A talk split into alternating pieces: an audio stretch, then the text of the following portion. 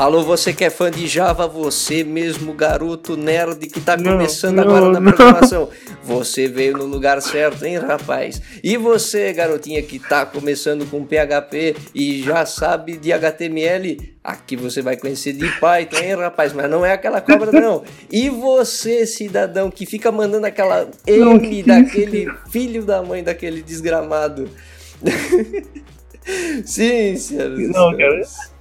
Sim, sejam todos muito bem-vindos a mais um podcast da Taverna.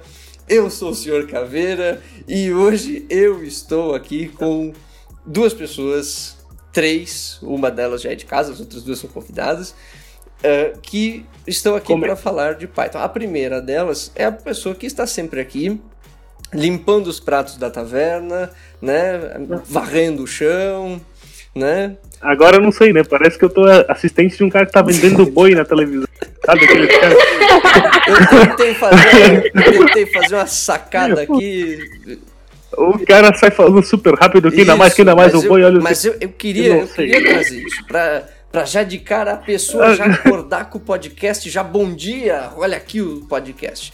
E Flávio, eu... seja bem-vindo ao nosso cast de novo. Tudo bem, Flávio? Tudo certo.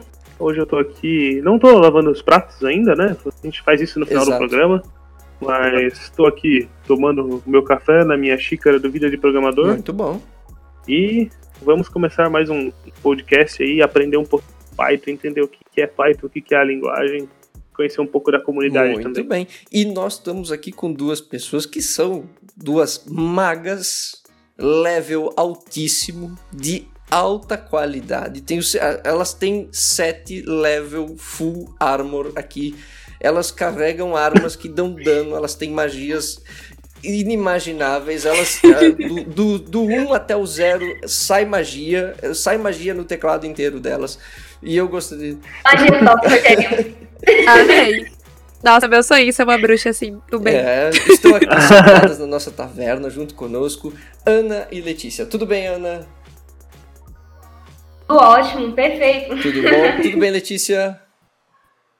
Tudo maravilhoso. Tudo certo, aqui tudo jóia. Então gostaria de começar falando que hoje nós estamos aqui para trazer sim sobre Python, um cast que está sensacional, galera. E eu queria perguntar rapidinho para elas, né? Quem são a Ana e a Letícia, né? O que elas fazem é, nesse mundo de Python?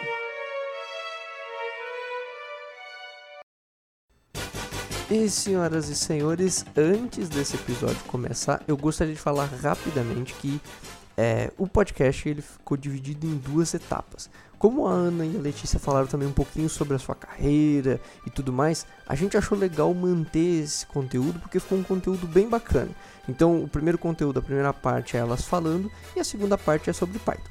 Então, se você quiser ouvir só a parte de Python, você pode pular diretamente para 27 minutos e 35 segundos.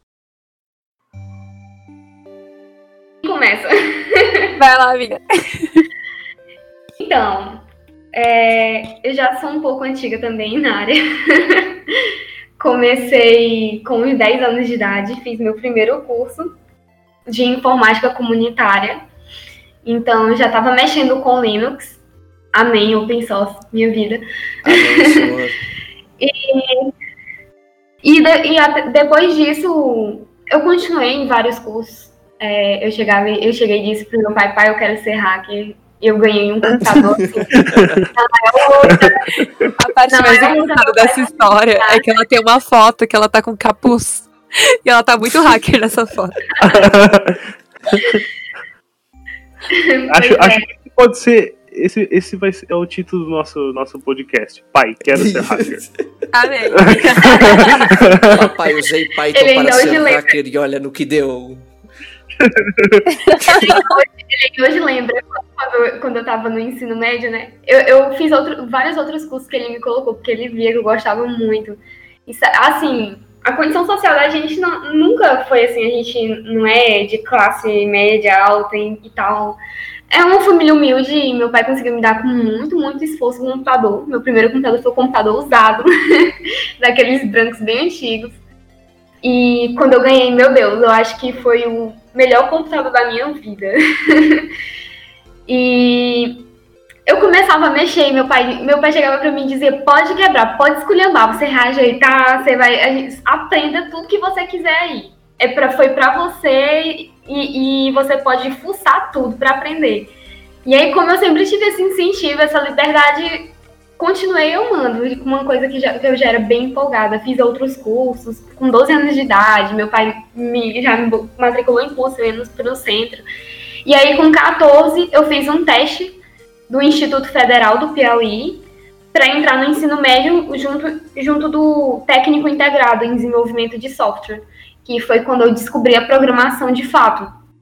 Antes só conhecia o Linux. Olha. e aí eu conheci o mundo da programação. E aí, quando eu conheci o mundo da programação, eu acabei entrando em projetos no Instituto Federal, eu participei de laboratório, então comecei a mexer com Arduino. É incrível, porque hoje em dia, por, exemplo, conheço, conheço a Letícia que trabalha com autismo, mas eu fiz um trabalho no ensino médio para um jogo para crianças autistas e foi submetido na Mostra Nacional de Robótica. E eu ganhei dois prêmios nesse artigo de aplicação de destaque e mérito social.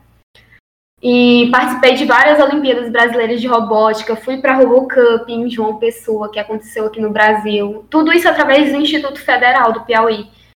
E assim eu fui seguindo, sendo incentivada pelos professores, que disseram: Ah, você, você tem que continuar na área, essa menina é danada. e aí eu decidi, realmente, e muito curiosa. Olha aí. E aí eu decidi decidi continuar na área e seguir com ciência da computação. Hoje eu faço bacharelado em ciência da computação. Só, só a deusa sabe aí quando é que eu me formo. Fazendo mil e coisas. É, cofundei a PyLadies Teresina aqui no Piauí, então foi o primeiro grupo de tecnologia voltado para mulheres no Piauí inteiro. É, depois disso, eu comecei a participar. Antes disso, eu comecei a participar de outros projetos. Então, eu comecei a passear pelo, pelo PugPi, o grupo de usuários Python, pelo Teresina Hacker Club, graças ao Lucas Mac. Lucas Mac, você sabe que eu sou grata demais, demais, demais mesmo a você por ter me mostrado esse mundo. E foi assim que surgiu, foi assim que surgiu esse grupo aqui, a, a PyLadies, e depois comecei a participar mais ativamente da comunidade Python a nível nacional mesmo, participando da Python Brasil, participando da PyLadies Brasil. E hoje eu, eu trabalho, eu sou desenvolvedora full stack, e eu trabalho com desenvolvimento para uma empresa remoto. É, além disso, eu já fiz iniciação científica na área de biotecnologia, trabalhando com transplante de órgãos, aplicação de inteligência artificial é, para descobrir se órgãos são compatíveis. E eu faço iniciação científica de novo. faço, na, faço na biotecnologia e inteligência artificial, no laboratório de inteligência artificial da, da Universidade Federal do Piauí. E aí a gente está trabalhando agora com, com machine learning para diagnóstico de nefra, nefropatologia com a minha orientadora maravilhosa, e meu orientador maravilhoso é uma mulher e ela é incrível, e ela me leva para dar workshops em todo lugar. E todo mundo que me chama para fazer as coisas eu vou. então, por isso eu não sei quando eu vou me formar, só tô participando de um monte de coisa. E participando do Sou agora aqui junto com nós, hein, Ana? Eu tava isso. Sou bolsista agora do Instituto Anita Borg para ir para a Grace Hopper Conference nos Estados Unidos é, é a maior conferência do mundo de tecnologia para mulheres, é, promovida pelo Instituto Anita Borg, que é uma empresa que trabalha na inclusão de diversidade na, na tecnologia em empresas. E eu não sei se tem outras. Ah, eu participo do Colaboradados, sou desenvolvedora do Colaboradados também. o, quase que o principal. Além do Colaboradados, eu cofundei agora o Meninas Digitais Piauí, um outro grupo, mas agora voltado na Universidade Federal do Piauí para alunas de Ciência da Computação e de Engenharias, que tem convênio e apoio com a Sociedade Brasileira de Computação, a SBC. E olha, se tem mais alguma coisa, eu não sei. Eu faço, eu faço, me chamam, eu faço. se vocês quiserem, eu acho que é só me seguir aí. Eu já fiz 100 dias de código, já fiz um, já fiz aí os desafios, fico falando para as pessoas programarem, eu fico incentivando o tempo todo, assim, com, assim como, como a Letícia, como a Judite, como o João, o Bruno, que são do Colaboradados. E Muito bom. Eu, eu também tenho uma parte especial na minha vida para exaltar o Colaboradados e as pessoas de Colaboradados, a Letícia, a Judite. Eu acho legal. E é isso, eu acho, acho que eu falei, eu falei meu Deus do céu. Eu, eu, acho, eu acho legal que a, a, apresentação da Ana acho que foi a mais completa da história desse podcast, assim. Ela não precisa, sim, sim, ela não, não precisa mas... mais ter LinkedIn, ela não precisa mais ter currículo impresso, ela pode pegar o... Ela não precisa de currículo, Exato. gente. Ela, ela pode pegar... Você o currículo, eu mando, tá Ela pode pegar o... agora nem precisa mais, você pode pegar o podcast aqui da Taverna e dizer assim, olha, escuta do tal minuto a tal minuto não quiser, ela escuta, né? É bem acessível. Exato. Gente, ah, ela vai chegar numa entrevista e vai falar assim: Ai, ah, você quer escutar o que eu faço? Olha aqui, escuta esse isso, áudio. Isso. o que é que você não faz? É. Currículo pra quê? Não precisa gastar gasta papel só se for, por exemplo, uma pessoa surda. Aí gasta papel, senão nem precisa. Olha aí, ó. É só botar o, o podcast pra pessoa ouvir. Muito bem. E Letícia, você Oi. A, a, sua amiga deu a vez agora, pode falar. Não, é, essa aqui vem, tem mais metralhadora aí. Vou tentar ser um pouco... Hum, vocês estão o negócio aqui. O, podcast da Taverna. Aqui, gente, é a, é a competição para quem fala o, mais. O podcast da Taverna ele começa assim: as pessoas se apresentando e aparece tchau, gente, obrigado por ter ouvido. Até a próxima, valeu. Eu não vou mais escutar essas minas, não. Dá licença. Vocês Bom, vamos lá. É, quando eu tinha uns dois anos e meio, três anos, meu pai ele comprou um computador, daqueles brancos gigantes, sabe? Que a tela dava sei lá, três aqui existem hoje. E aí eu fiquei muito apaixonada por aquilo. Eu sempre tentava forçar, só que ele não deixava, porque, enfim, ele tinha medo que eu estragasse o computador. E eu acho que eu chegava bem perto. E aí eu falava para ele que eu queria aprender a mexer. E ele falou assim para mim, eu lembro disso muito claramente. O meu pai falou assim, que ele ia me colocar no curso de informática. E eu perguntei por quê, porque eu não entendia muito bem o que que era. E aí ele falou assim, que é porque informática é a área do século. E quem não soubesse informática não ia conseguir arrumar um emprego. Tipo, não ia conseguir se recolocar em, nas suas áreas e tal. E eu fiquei com aquilo na cabeça e pedi para ele me colocar no cursinho. Quando eu tinha oito anos, ele me colocou numa escola de bairro. Como a Ana disse, a minha família também nunca teve muitas condições, sabe? Mas sempre se esforçou muito para me oferecer o máximo que eles podiam. Então ele me colocou no cursinho de informática básica, onde vi, sei lá, pacote Office, aprendi a mexer no Windows e tal. E aí eu comecei a gostar do negócio e falei pro meu pai, pai, eu quero fazer mais curso. E eu fui fazendo, fiz web design, que eu gostei bastante, tipo, eu não sei desenhar nada, mas eu aprendi a mexer com isso. É, é, muito incrível, porque eu ia pro core eu falava que eu sabia desenhar, gente, eu me encantava. Aí eu fui pra área de hardware também, eu fiz o curso de hardware, e aí foi o curso que eu fiquei mais apaixonada, assim, porque eu nunca tinha tido contato, então comecei a me interessar muito por isso. E desde pequena eu fiz dança.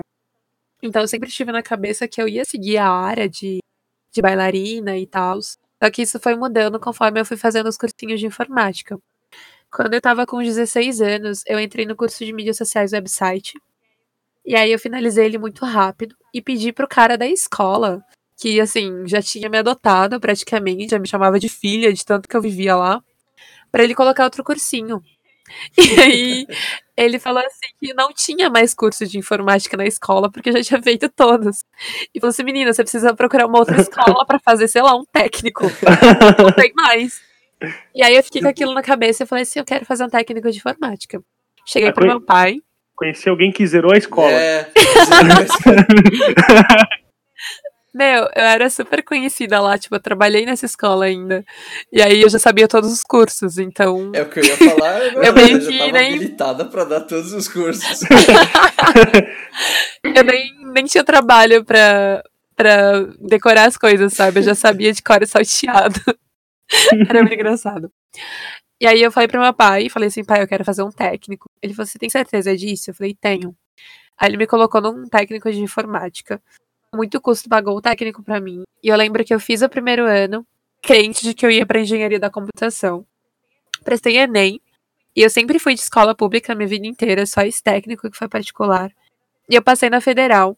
Eu queria muito ir para duas federais, uma por motivos de eu queria mesmo e queria fazer naquela, e outras porque a minha família é do Nordeste, da, da cidade de Campina Grande, eu sei que lá é super forte computação. Então eu prestei para Campina Grande e para UFPR, fui aprovada nas duas. Só que meu pai infelizmente não deixou eu ir.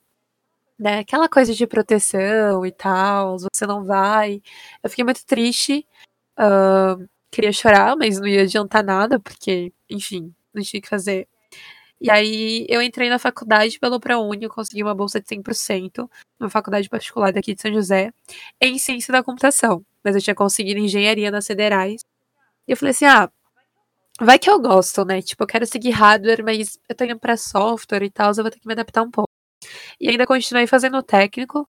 Eu tinha mais seis meses, então durante uh, seis meses da minha vida eu fiz técnico de informática faculdade, aulas de matemática e química pro Enem, porque eu ainda jurava que ia prestar Enem de novo para passar em engenharia, e fazia aula de inglês.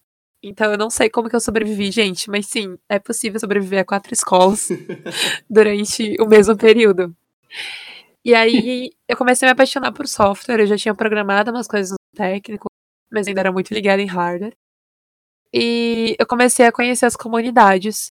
Uh, no meu segundo ano de faculdade, eu participei do Jungle Girls, né? Que é um workshop onde ele quer introduzir mulheres na, na programação e tal. Rolou aqui na minha cidade. E a partir disso, eu comecei a conhecer comunidades que tinham na minha cidade, porque eu sempre via fora. Achava que não tinha aqui. E paralelamente, eu comecei a fazer iniciação científica também. Então eu e a Ana, a gente é gêmea até nisso, das áreas acadêmicas, no IAV, que é o Instituto de Estudos Avançados. Lá eu trabalhei com Java, e a ideia era construir uma plataforma de coleta de dados de radiação cósmica, porque o meu orientador na época era físico. Então, ele queria disponibilizar esses dados para a sociedade geral. Aí eu fiquei um ano lá, né? Fui conhecendo mais a comunidade, ia adentrando nisso. E aí eu comecei a me interessar muito por ciências de dados. Porque eu fiquei encantada em trabalhar com os dados e transformar eles em outras coisas e tal. Já estava mexendo um pouco com isso, mas voltado só para disponibilização. E comecei a estudar sobre. Eu lembro que eu descobri que ia ter um curso no INPE sobre ciência de dados. Era um mini curso que ia durar tipo quatro dias. Me inscrevi e fui fazer. Eu acabei tendo a oportunidade de conversar com o professor que deu esse curso, que é o Rafael Santos, que atualmente é meu orientador. E eu falei assim, nossa, eu tô gostando muito dessa área, não sei o que, quero trabalhar com isso. E ele falou assim, você faz o quê? Eu falei assim, eu faço iniciação científica no IAV. Um Java e tal, a partir de back-end. Aí ele falou assim, você não quer fazer uma comigo? Aí eu olhei pra cara dele e falei assim, mas você conhece. Você oferece iniciação assim pra todo mundo que você vê na rua? Dia, iniciação. Aí ele falou assim. Dá com uma plaquinha, oferece sim iniciação científica para interessados em ciência de dados. Eu falei assim, mas você nem me conhece? Aí ele, não, não, mas vem fazer comigo. Gostei de você. E aí a gente ficou conversando por uns 4, 5 meses por e-mail. Ele até foi dar uma palestra na, na minha faculdade e tal. E eu comecei a fazer a iniciação lá. E o projeto que eu atuei lá foi o seguinte: é, uma doutoranda, ela estava querendo ver os maiores desastres climáticos do Brasil através do viés de gênero, porque tem um estudo a nível mundial que ele aponta que mulheres são as que mais morrem nesse tipo de desastre, porque elas tentam salvar mais gente.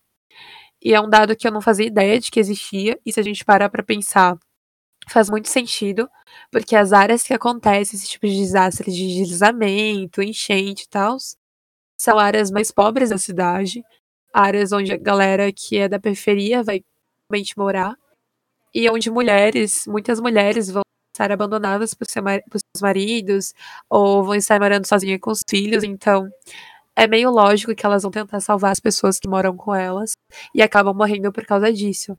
Mas é uma informação que eu nunca tinha parado para pensar. E a gente começou a trabalhar em cima dos dados do DataSUS, que é onde disponibiliza uh, os índices de mortalidade por idade, por sexo, uh, por escolaridade, que eram as informações que ela queria pegar. E eu fiz essa iniciação em Python e R, são duas linguagens de ciência de dados também. Uh, e eu fui me apaixonando, me apaixonando, me apaixonando pela área. Paralelamente, fui indo em todos os eventos possíveis e imagináveis de programação e da comunidade. Não era só eventos de Python, tá, gente? As pessoas olham para mim e falam assim: ah, é a menina do Python, a PyLady, mas não, não é só Python. E aqui em São José, eu sou organizadora do PyLadies SJC. Faço parte da organização do PyLadies Brasil também. Uh, sou fundadora do Dev Java Girl do Ladies, que são comunidades que estão iniciando aqui. Tô querendo ativar o Grupai de Sanja, porque tinha um Grupai do Vale do Paraíba, mas ele tá meio que parado, então tô querendo retomar isso. Faço parte do Oma Tech Makers e do GDG também. Uh, atualmente, eu tô estagiando numa empresa chamada DataSide, que é uma consultoria de SQL. E lá eu sou estagiária de dados. Então eu tô mexendo muito com SQL, mas eu vou ensinar os amiguinhos a mexer com Python e R também, que eu tô muito animada. Porque eu saio evangelizando todo mundo mesmo. E eu comecei a atuar muito nisso e tal. E no ano passado eu descobri que eu podia começar a fazer essa evangelização pelo Twitter também. É, muitas pessoas me conhecem através de lá. Eu não usava, eu não achava graça no Twitter quando eu era adolescente. Hoje é a minha rede social favorita. Eu gosto muito de compartilhar conteúdo. Eu acho que, que o Léo já percebeu.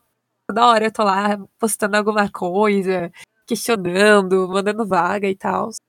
Mas é porque é um canal que eu encontrei uma forma de contatar as pessoas e atingir elas de uma maneira muito fácil, sabe? Então, mais que o WhatsApp, mais que o Telegram, o Twitter é uma ferramenta que funciona muito bem para mim. E não, gente, eu não ganho nada para isso, eu não sou patrocinada, tá? Com pessoas eu divulgo porque fazer bem para as pessoas é algo que me faz bem. E aí, na Python Brasil. Oi? Queremos recebidos. O que você disse, amiga? Não escutei. Queremos recebidos. Oh, meu Deus. Oi, meninos, tudo bom? Mandem pra mim, por favor. Mandem, mandem e aí, na Python Brasil. por favor, gente, manda mimo pra todo mundo que tá aqui. A gente, tá gente mandem microfones a gente, a gente tá assim, a gente conseguiu, a gente conseguiu microfones para o Colaboradados. Vamos agora tentar conseguir microfones para o Taverna, gente. Ajuda. Aí sim. Mandem microfones pro Taverna. O microfone do Léo tá quase é. morrendo, gente. Vocês não têm noção. Ele é mais, é mais caveira que o próprio Léo. é absurdo. Uh, gente, e, e assim, Uh, esse podcast é prepare-se para ser evangelizado com Python. Eu já vou avisando. Eu já vou, eu vou, avisando que esse podcast aqui vai se tornar. Você vai sair desse podcast aqui defendendo Python. Eu tenho certeza que você vai parar lá no meu Twitter falando assim: eu vim aqui defender o Python. Religião, minha nova religião é, é Python. Minha nova religião é o Python. É isso aí. Exatamente. é, e aí, indo em vários eventos e tal, teve um evento que eu tive a possibilidade de participar, que foi a Python Brasil. Foi a minha primeira conferência no Nacional de Python. Cada ano ela rola numa cidade diferente. Esse ano vai ser em Ribeirão Preto e ano passado foi em Natal. E eu já conhecia a Ana e a Judite uh, pelas redes e tal, conversava muito com a Ana, mas tive a oportunidade de conhecê-las pessoalmente. E acabou que eu fiquei muito próxima da Judite uh, que não tá aqui, gente, mas só para contextualizar. A Judite é a fundadora do Colaboradado, que é um projeto que a gente vai contar para vocês um pouquinho daqui a pouco. E conversando com a Judite e tal, falei assim: nossa, meu, eu queria muito ensinar ciência de dados para as pessoas. Tipo, eu não sei muito, mas o pouco que eu sei dá para compartilhar. E ela, nossa, eu queria ensinar muito ciência de, é, jornalismo de dados, porque ela é jornalista de dados, né? E a gente se juntou e falou assim: vamos fundar um podcast? Vamos. E aí a gente começou com a ideia do podcast, o projeto foi crescendo, porque a gente já tinha uh, um problema que ela desenvolveu uma ideia para resolver, só que isso foi há muito tempo e tal. E aí nasceu Colaboradados, que é esse projeto colaborativo e open data que a gente quer disponibilizar informação para a sociedade de uma maneira acessível e que uniu eu, Ana, Judite, João e Bruno, todos num grupo só, lindo e maravilhoso. E eu queria dizer para vocês assim, que sempre vão ter pessoas que vão incentivar vocês na carreira de vocês. Hoje eu faço iniciação, eu faço estágio, eu tô na faculdade, eu tô em mil comunidades. Eu como também, tá, gente? Durmo às vezes, respiro. Mas sempre tem pessoas. sempre tem pessoas na sua vida que vão te incentivar muito e que vão ser assim, aquelas que vão te dar o chute, sabe, para você começar a andar. E essa pessoa na minha vida foi a Ingrid, a Ingrid Sena. É quem literalmente me adotou aqui dentro da comunidade do Pai Ladies, do Jungle Girls. Ela me conheceu no Jungle Girls, me arrastou pro Pai Ladies, e eu fui andando. E hoje uh, a Ingrid é uma puta de uma inspiração para mim. Ela tá em outro país, brilhando o mundo, programando em Python, trabalhando como dev. E foi a pessoa que mais me incentivou, assim, né, nesses últimos tempos e tal, junto com a Ana, com o João, com a Judite. Então, deem valor a essas pessoas, e se vocês não tiverem essas pessoas na vida de vocês, é óbvio que a gente sempre tem alguém, normalmente amigo, família, namorado, que tá incentivando. Mas procurem essas pessoas dentro da comunidade, porque vai fazer toda a diferença. Hoje eu vejo que cada coisinha que eu faço, por mínima que seja, ou que eu acho que é muito assim boba, que eu não deveria compartilhar, na visão dessas pessoas é diferente. E você aprende que cada coisinha que você faz, por mínimo que seja, ela vai impactar muito na vida de alguém, porque o conhecimento que você tem parece pouco para você, mas pode ser muito para outras pessoas. E isso pode ser compartilhado. E tem uma frase do de um escritor que eu não lembro o nome agora, mas ele é muito utilizado pelo Du, que é um amigo da comunidade também, que é a seguinte: Amor e conhecimento são duas coisas que se você não compartilha, você perde. Então tenham isso em mente. Se você não compartilha, se você não vai passar isso para outras pessoas, você está perdendo informação. E perdendo amor, perdendo conhecimento. E é interessante que eu acho que com essa frase, eu acho que é bem bacana pra gente iniciar esse podcast, né? Que acho que tem tudo a ver com o que a gente vai abordar aqui, né? Sim.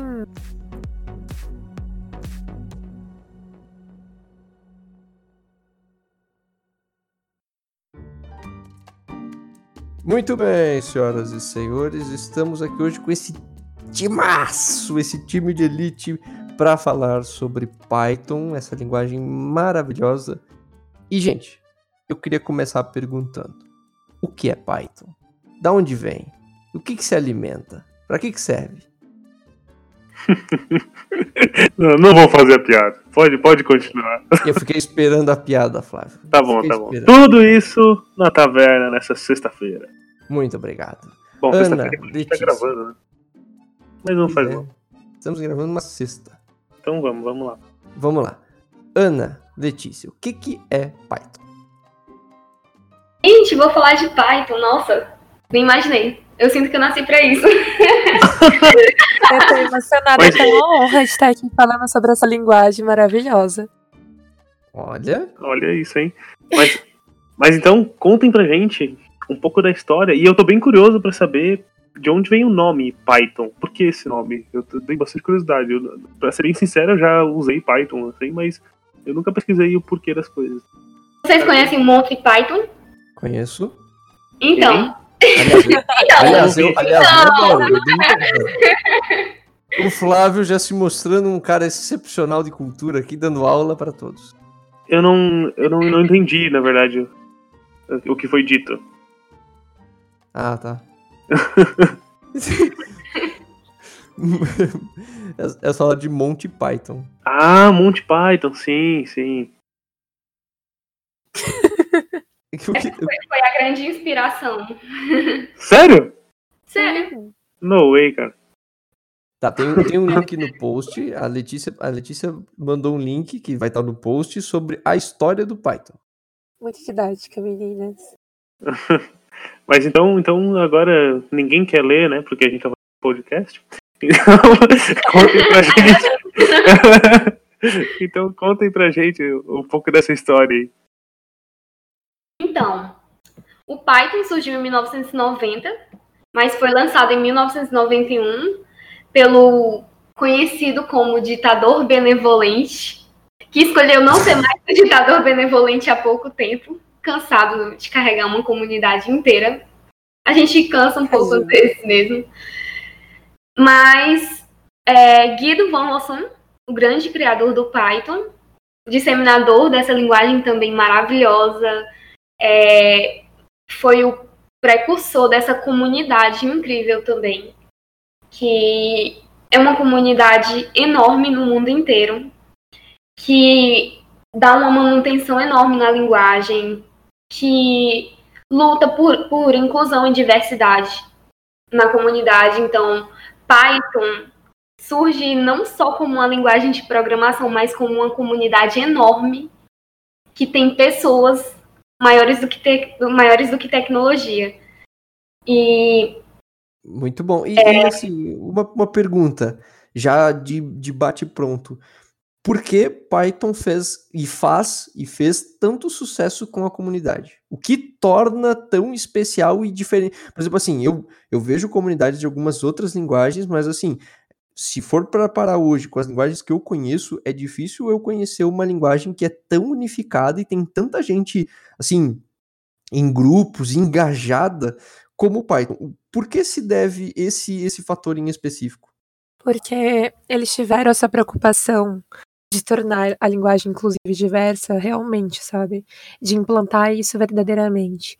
Então, por exemplo, depois a gente vai falar sobre comunidades, mas tem um movimento muito forte chamado Paileires, que é conhecido no mundo inteiro, foi fundado em 2010 e começou a atuar em 2000.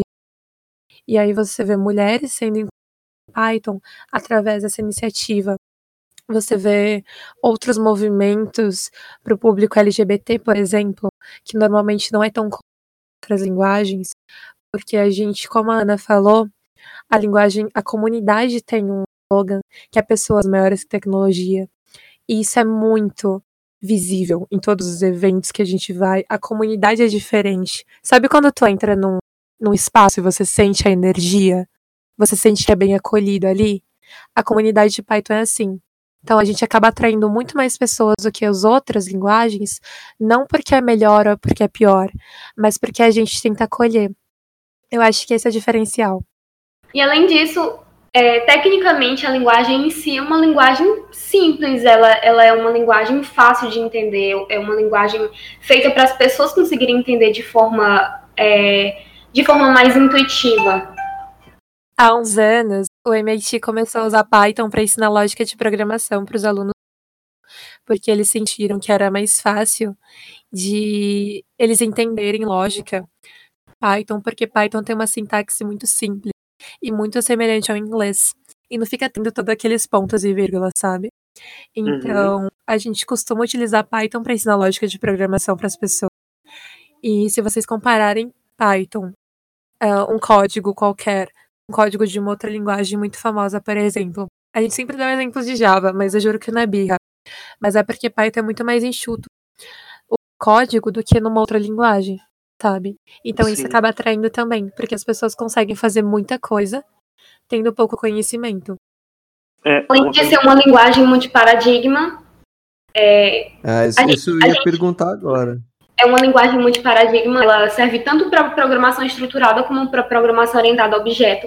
E tem como estender também para linguagens funcionais, é, para programação uhum. funcional, aliás. É, e você pode trabalhar com ela para desenvolvimento, você pode trabalhar para ciência de dados, você pode aplicar em várias áreas. Então, é muito bom para usar em, em, várias coisas, além de ser open source, né? Que é a parte mais linda da linguagem.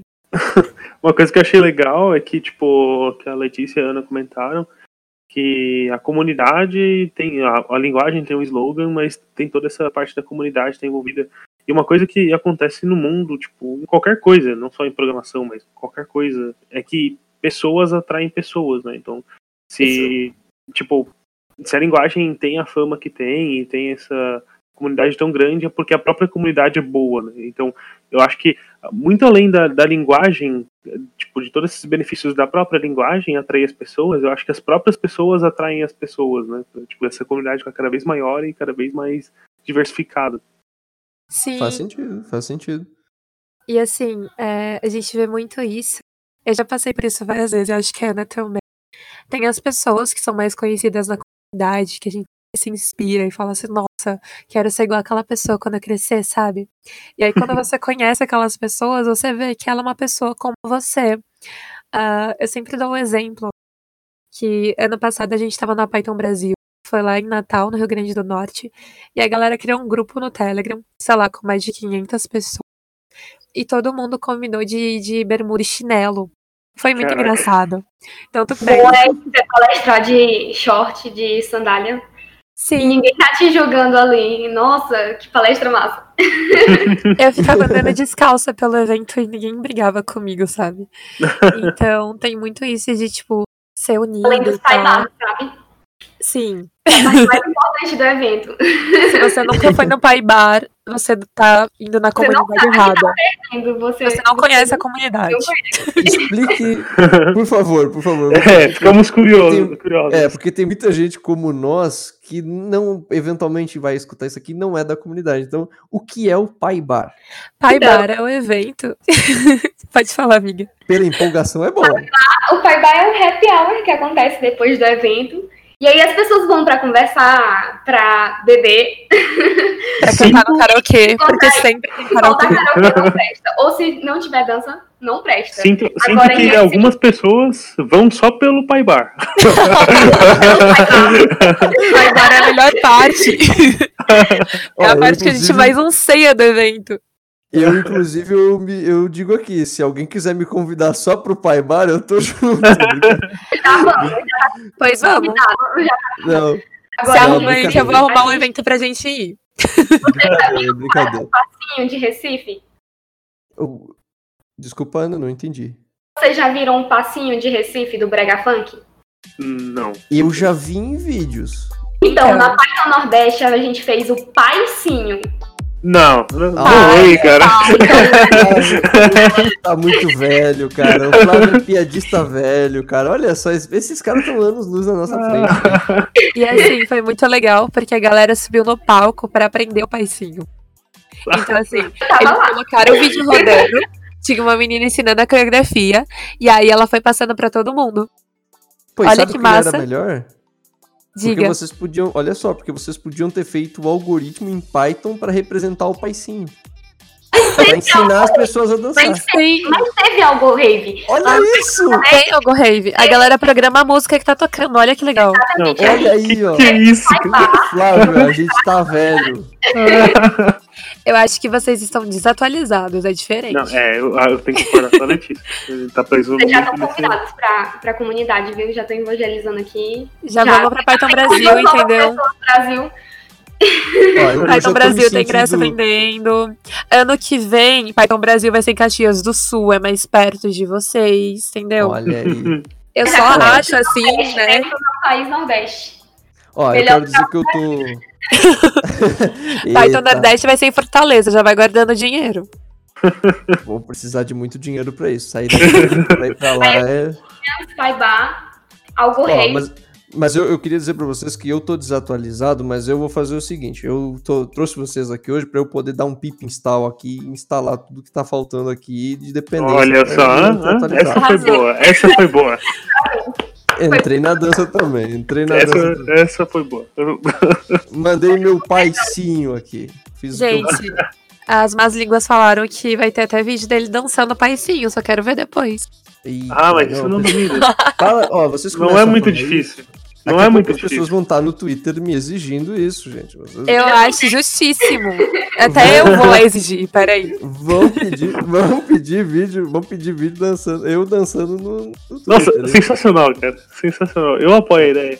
Flávio, não, não incentiva, Flávio. tu tá de que lado, Flávio? Eu já tenho a benção do Flávio, tá tudo certo. Eu, eu tô do lado mais divertido. Eu, ó, eu danço, mas eu vou fazer o seguinte. Eu, eu danço, eu faço o paizinho, não tem problema. Mas eu vou é. fazer o seguinte: o Flávio vai dançar junto. Nem fudendo. Arrasou. não é justo? Não é justo? É justíssimo. Eu concordo. Tá fechado aqui, ó. Eu e Flávio dançando no paicinho aí. E tu tem que usar a tua camisa do cabelo. Só lembrando vocês que isso tá gravado, então assim, vocês são obrigados é. a fazer, tá? Errei, né? Não, com certeza. com, com certeza. A gente tem o um áudio aqui, tá bom? Exatamente. Tá gravado, tá gravado. Tem que fazer o pai sim. Não, tem que ter completa convicção. É. Mas eu, eu, eu, queria saber, vocês estavam comentando é, de, de, pontos muito importantes da, da, da linguagem. É, e assim, eu, eu vejo Python assim como uma linguagem que ela, trans, ela transaciona de muitos pontos assim diferentes. Então, eu vejo a galera usando é, em, em, inteligência artificial, eu vejo as pessoas usando para fazer scrapping, eu vejo as pessoas usando para servidor para servidor web, assim, é, como o Python conseguiu Até chegar nesse né? nível assim. Tipo, é, mas é, é interessante porque tipo você pode fazer um simples script num arquivo .py, sabe? Tipo, um único script rápido que você vai fazer qualquer coisa. Ou você pode fazer, tipo, usar a orientação objeto, ou você faz um paradigma funcional e fazer coisas gigantescas. Então, tipo, acho interessante que a linguagem foi se moldando para todas as necessidades. Tipo, eu sou uma pessoa que eu gosto muito de JavaScript. Então, o JavaScript herda muita coisa do Python, assim, tipo, os decorators que vieram há pouco tempo pro JavaScript, tipo, nasceram lá no Python, né? O JavaScript se baseou lá, tinha os decorators do Python e trouxe para o JavaScript. Mas assim, eu gosto bastante do JavaScript. Ele tá se moldando também a várias coisas, tipo, saiu só daquele negócio de web lá no navegador, a gente já tem um JavaScript agora no servidor, a gente consegue até ver JavaScript embarcado em, em raras situações, mas tem. Só que o Python tipo, conseguiu atingir isso de uma forma muito maluca, assim, muito Parece uns tentáculos, assim, né? Um negócio que. É, o que eu e o Flávio acho que a gente é quer entender. Não tem mais volta, não tem. É, é a pythonização, né? Tá tomando o mundo, assim. Do Python.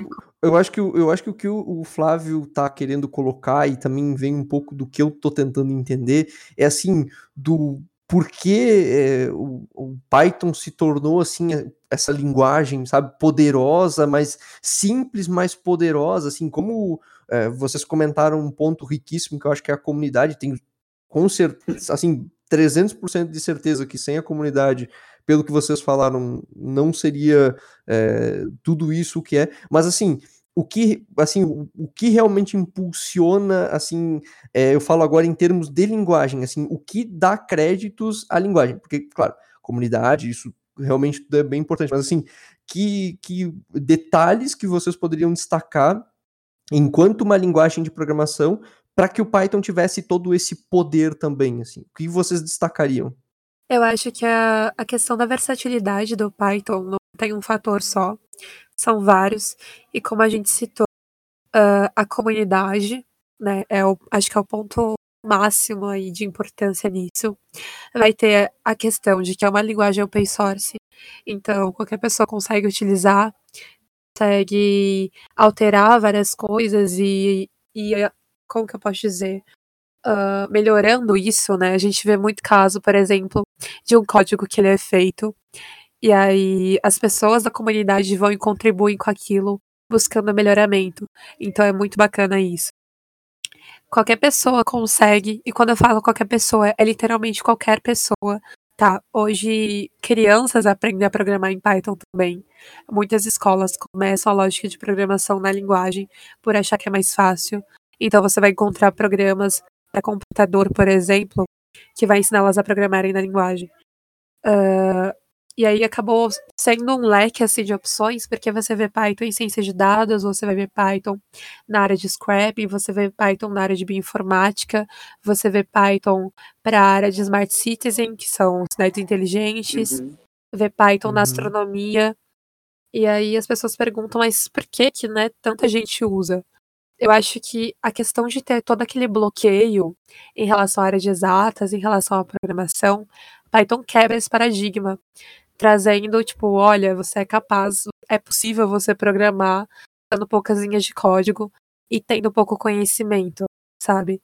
Eu acho que isso é um ponto muito importante, porque nas vezes que eu dei tutorial, eu vi isso acontecer muito. A gente estava dando um tutorial de Python, e aí a gente falava para as pessoas seguirem um comando e tal, e elas ficavam meio receosas. E quando elas viam o que estava acontecendo, elas ficavam assustadas, porque não acreditavam que era, elas eram capazes de fazer aquilo, sabe? Então uhum. rola uh, uma surpresa e as pessoas não têm noção do que a linguagem pode fazer, pode fazer, mas quando elas descobrem um pouquinho, elas se aventuram.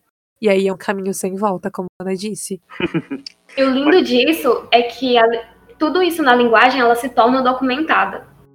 E o Python, a comunidade inteira do Python, ela é muito bem documentada, a linguagem é muito bem documentada. Você procura um framework, você procura sobre a linguagem e é tudo muito bem escrito, é tudo muito simples de entender. E a coisa mais linda disso tudo é que o Python se torna até poesia. Com o Zen do Python, que é, um, é que é regulamentado, é a PEP 20 do Python, que é o Zen do Python. Se vocês não conheciam, abram um terminal, abram Python e coloquem import this.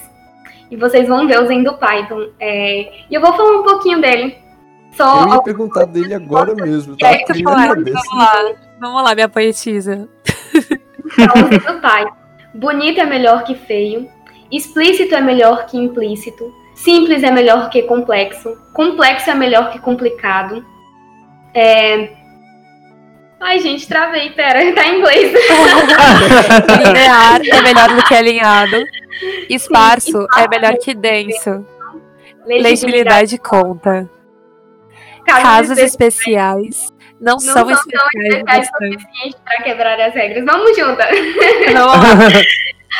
Ainda que praticidade vença a pureza. Erros Erro... não devem passar silenciosamente, a menos que sejam explicitamente silenciados. Diante da ambiguidade, recuse, a tentação, a tentação de adivinhar. Deveria haver um, e preferencialmente só um, modo óbvio para fazer algo. Embora esse modo possa não ser óbvio a princípio, a menos que você seja holandês. É melhor, Agora é melhor do que nunca. Apesar de nunca ser melhor do que já. Se implementação, Se a implementação é, difícil, é difícil de explicar, é uma má ideia. Se a implementação é fácil de explicar, aí pode ser uma boa ideia. Namespaces são uma grande ideia. Vamos ter mais dessas importe da gente na vida de vocês. Sim. Caraca. Somos boas evangelizadoras, não somos? excelente, excelente. A sincronia aqui é outro nível. É. Rolou, rolou uma troca de vozes aqui que eu Não, foi, foi incrível. É, que eu, foi. É. Eu que... Eu digo pra vocês, assim, aí tu chegou e aí deu certo. Mais amigas por isso. É o poder da comunidade. Se não for junto, não presta. Exatamente. Olha, olha o poder da comunidade do Python. Tá aqui, improvisado, fazendo no meio do podcast. As pessoas fizeram um, um dueto, né? Intercalado do, do Zen do Python. Sim. É, eu vou dizer que eu conhecia já um, um pedacinho. Acho eu que também. algumas frases, porque eu tenho um colega, o Leonardo Caveira também conhece, o Vou até falar o nome dele aqui, o Gustavo. Pode falar, pode falar. O Gustavo, e ele é, cara, é o bicho é, é daqueles caras que ele pega um negócio para estudar, aí ele fica, tipo assim, três meses estudando aquilo, e ele aprende, e de repente ele troca de, de item. Aí, tipo, ele ficou, acho que ano retrasado, assim, ele ficou, tipo, uns três meses estudando Python. E ele trabalhava do meu lado. Eu já falei isso, acho que em outro podcast. Ele trabalhava uhum. do meu lado. E aí, tipo assim, todo dia ele chegava pra mim, cara, aprendi um negócio novo em Python. Aí eu, ah, o que, que é? Aí ele ficava falando, aí eu, eu pensava assim, acho que eu tenho que mandar ele parar de falar, porque senão eu não vou trabalhar e, tipo, vai produzir. então algumas coisas já eu já sabia mais por ele do que por mim mesmo. Eu tinha ouvido um pedacinho disso, assim, de... ele não falou, né, com toda essa sincronia, essa entonação de poema, né, mas é não, legal. com isso, né, aliás, um grande abraço pro Spies, porque o Spies é um cara que, desde que a gente começou o podcast, ele sempre manda feedback pra gente, sempre manda perguntas, sempre interage, sempre ouve o nosso cast. Muito obrigado, esse cara é sensacional. É, eu, e eu queria dizer para vocês que eu, eu, já conheci o Zen do Python também, é, mas eu queria é, perguntar para vocês, assim, para as pessoas que estão em casa e eventualmente não entenderam toda essa poesia que vocês acabaram de aqui descrever, gente, se você não entendeu toda essa poesia, você faz o seguinte: você volta até lá, você escuta de novo, que é que você ouviu uma obra de arte de verdade. É, Vamos mandar mas eu, eu... Exato, exato. tem, tinha que mandar clipar, sabe? Clipar só esse trecho assim e botar de áudio de bom dia pros grupos de WhatsApp, assim. De, Ai, adorei, vamos fazer. Tinha que fazer, tinha que só clipar assim e fica de bom dia, bom dia grupo. Aí você manda usando, a pessoa começa o dia bem informada com o Zen do Python. Feliz. Mas, mas, exato, é? feliz. É, eu, eu queria saber o que há por trás de toda essa mensagem do Python, o que tudo isso representa para o Python e para as pessoas que utilizam. Então, a linguagem ela, ela tem o objetivo de alcançar a comunidade. E aí, quando a gente lê e a gente vê que explícito é melhor que implícito, simples é melhor que complexo, é, que agora é melhor que nunca, são não, são não só regras de legibilidade para uma linguagem, mas são mensagens para as pessoas. É, para deixar uma comunidade limpa no sentido de, de ela ser diversa, ela ser inclusiva, dela ser simples para as pessoas. Como a Letícia tinha falado, de ah, eu não sei muito, mas eu aprendo com Python. É, eu sou capaz de chegar lá e fazer com pouco muita coisa. Então, é, é, é tanto a legibilidade da linguagem, que está entre os princípios da, da, criação de uma linguagem de programação. Quando você estuda linguagens de programação, você estuda tudo, tudo isso sobre legibilidade, sobre a manutenabilidade da linguagem de programação. Mas isso não alcança só a linguagem em si, alcança as pessoas. É a mensagem que a gente leva para a comunidade. É a mensagem que a, gente leva para os eventos, como o Django Girls, por exemplo em que a gente tem vários stickers, a gente tem vários posts que o anúncio é agora melhor do que nunca, onde a gente incentiva uma mulher que passou a vida inteira dizendo, é, as pessoas dizendo para ela que ela não conseguiria fazer as coisas, que agora é melhor do que nunca, que ela vai conseguir, que a gente está ali para ajudar. Então, é, é a mensagem mais importante que a gente tem, que, que a linguagem leva para a comunidade, são, são realmente que as pessoas elas fazem a tecnologia, mas elas fazem para as pessoas. Então, a linguagem ela importa, mas as pessoas importam mais ainda. E a mensagem que a gente quer passar é justamente para quem está fazendo as coisas com essa linguagem, os projetos. E a gente faz com bem pouquinho muita coisa. Muitos projetos open source, muita, muita ajuda para outras pessoas que precisam. O lindo do, do Guido está ensinando programação para as mulheres, porque ele sabe que é um grupo minoritário que precisa de ajuda, que precisa ser incluído nas comunidades, porque, enfim, os homens, no auge dos seus privilégios, acham que as mulheres não podem estar nessa área, que foi. Que as pioneiras foram mulheres. e, as pioneiras. E foram as mulheres. a gente poderia falar depois em outro podcast sobre as mulheres da, da computação que várias pessoas não conhecem, tentam ah, apagar. Com certeza. E olha, concordo e acho que é isso. A gente tem um podcast. É, já, já pensamos algumas não. vezes. É muito lindo, porque tem uma frase da Ada Lovelace que, que define muito isso, sabe? Até dizendo Python. É, e é uma coisa que eu amo muito, me define muito é, ela disse pra mãe dela, porque o pai dela era o Lord Byron, né? Era muito doido. E a mãe dela dizia, ah, minha filha, você não vai ficar doido que nem seu pai. Só de matemática com a mãe dela. E ela, disse, e ela dizia, se você não pode me dar poesia, poderia me dar ciência poética? Eu acho que o Python é isso, acho que essa comunidade é isso. É, é essa ciência poética. Caraca, achei. Profundo, achei, é, interessante. Gente, eu vou chorar. Eu amo, eu amo tudo isso.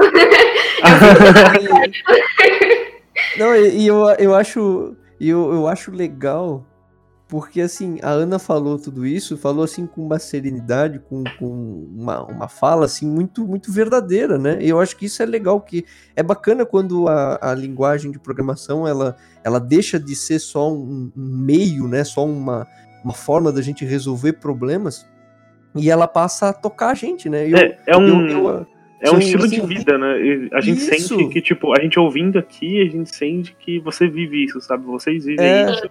Com certeza. É, é bem legal, cara. Bem... É, é assim, eu, eu me coloco assim, por exemplo, a audiência que vai estar tá ouvindo o nosso cast, é, eu, eu, espero que esteja, assim, que, que, consiga ter o mesmo feeling que a gente, assim, de você tá olhando de fora e você tá vendo pessoas que, cara, a, a vida dela é, assim, não, assim, não divulgar a linguagem, não ficar falando que ela é melhor que as outras, não. É, é transformar os outros. É, é tipo, é assim, é, sabe? Ajudar. incluir. É, é tipo, nessa pegada toda, assim, achei isso. E a gente sente, assim, porque, é, por exemplo, a gente, eu venho do Java, o Flávio vem, vem do Java também, tem, trabalhou com Delphi também. A gente, eu do Java também, no ensino médio. É. Assim, é, e, e, é interessante, porque, por exemplo, assim, você não vê esse, essa mesma é, vontade, assim, por exemplo, no Java. Não que não tenha, não que não tenham pessoas que estejam trabalhando por vários. Que não sejam incríveis também, né? Exato. Assim, mas não. assim, a gente não vê. Nada. Não, não, a gente não tá desmerecendo, saca? Tipo, as é, exato, outras linguagens. Não Sim, estamos desmerecendo de nada, mas, tipo, é diferente, a gente não sente isso. Assim. É que eu, eu acho que as pessoas que vêm da comunidade Python, uh, a primeira coisa que elas vão se deparar vai ser com isso, sabe? A gente quer apresentar a linguagem, óbvio. É muito legal você apresentar e ver os olhinhos brilhando, mas é muito mais legal você acolher realmente essa pessoa e falar assim: olha, isso aqui é comunidade.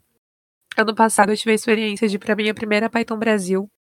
E eu lembro que tinha, tipo, mais de 100 alunos lá, que eram dos IFES, né? Os Institutos Federais da região do Nordeste e tal. E tinham uhum. pessoas lá que nunca tinham programado, que não tinham muito contato com isso, com a linguagem Python. E eles fizeram um projeto dentro da conferência e apresentaram no último dia numa Lightning Talk. E foi muito emocionante, sabe? Porque você vê que a visão das pessoas muda a partir do que elas conhecem. E eu acho que não é só uma motivação usando Python e tudo que a comunidade prega. São lições de vida que você vai levar pelo resto da sua existência. É, é muito doido, porque, como vocês falaram, a gente vive. É, eu brinco que Python é minha religião, né? E nada me faltará, porque meu, em qualquer lugar que eu tô, independente da pessoa que eu esteja conversando, eu vou falar de Python em algum momento, mas não é porque eu quero que me aparecer pra pessoa, sabe? É porque isso faz parte de mim já. Fica dentro da pessoa e você quer compartilhar isso com as outras pessoas para que elas também conheçam e entendam o quanto é importante, o quanto é necessário. Quando a Ana fala de mulheres na tecnologia e a gente está falando da linguagem Python, isso é muito forte, porque assim, tem um movimento crescente dentro da comunidade que ele quer inserir mulheres na programação. Então, quando a gente fala do Jungle Girls, que é um workshop que tem duração de 8 horas, e ele serve para mulheres que normalmente não são da área da TI ou nunca tiveram contato com programação e vão desenvolver um site num dia, é uma coisa assim muito incrível, sabe? Você está dando oportunidade para pessoas que nunca se imaginaram ver naquele cenário. E isso é apaixonante. Então eu falo que quando a pessoa conhece, ela não consegue mais sair, sabe? Tu fica preso, mas é uma prisão uhum. muito boa. Eu, Toda vez que alguém chega assim pra mim e diz assim: Nossa, Ana Paula, isso mudou minha vida. Toda vez eu me enxergo em alguém que, que fala isso, porque em vários momentos assim, da, da vida acadêmica, da minha vida mesmo, eu cheguei a não desistir porque eu fui apoiada por essa comunidade. Eu fui apoiada pelas pessoas que estão dentro dela, que se tornaram amigas, amigas mesmo, que eu posso falar qualquer coisa, posso contar para qualquer momento. E isso é importante, sabe? É uma coisa que impacta na sua vida e que você consegue absorver isso e usar para impactar a vida de outras pessoas.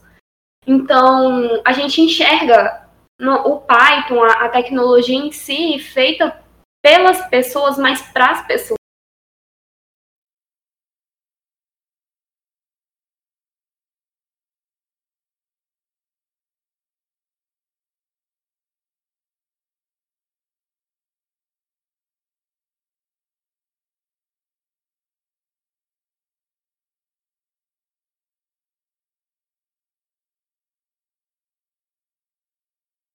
Uma coisa interessante que aconteceu comigo foi que é, eu sou convidada aqui, por aqui para dar palestras. Pra, aí eu dei algumas palestras em algumas faculdades que estavam começando os cursos. E aí, no meio de uma dessas, tinha um menino lá que ele estava começando, né? Mas ele tinha ido, tinha saído da área de música para ir para lá. E ele perguntou. Ele perguntou assim, meio com um tom de deboche. E se eu quiser usar Python para música? Tem como? Aí eu tenho. Hum. Aí eu abri um vídeo do, do Ducão com, com o algoritmo dele, tá tocando algo rave. O menino ficou impressionado, impressionado. A sala toda quase se levantou de empolgação. Eu vi o brilho no olho de cada um, eu fiquei, meu Deus do céu, que massa. A gente, a logo vários, pra quem. A gente alcança vários públicos, a gente alcança muita coisa, sabe?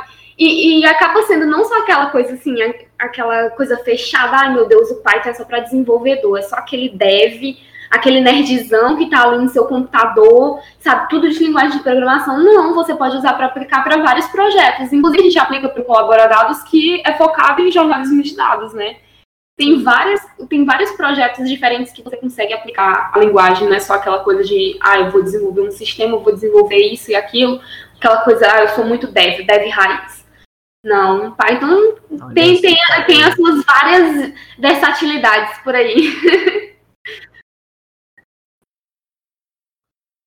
eu, eu acho fantástico, assim, do, do, tipo, a quantidade de exemplos, assim, e, e a quantidade de coisas que a gente consegue fazer, assim, eu trabalhei no, no meu TCC sobre fotoidentificação de tartarugas marinhas, e, cara, assim, desde o do web scrapping até uh, a gente tentou fazer com OpenCV, com para tentar detectar as placas na, na face dos animais, tudo eu tentei com, com Python, assim, tipo, e tudo eu fiz com Python, assim, e é incrível que, sei lá, com, com 50, 40, 30 linhas, assim, eu, eu ia lá, eu tinha alguma coisa OpenCV, eu tinha um, um algoritmo ali implementado para tentar alguma coisa, sabe, assim, é incrível a quantidade de, de possibilidades que eu fiz é, para resolver, tipo, um único problema, assim, que, na verdade, Essa não era exatamente... da documentação, né? Sim, exato. E quando vocês comentaram ali antes sobre documentação, eu acho incrível, porque, é, tipo, eu usei o Spider, me julguem quem usa Vim e outras coisas.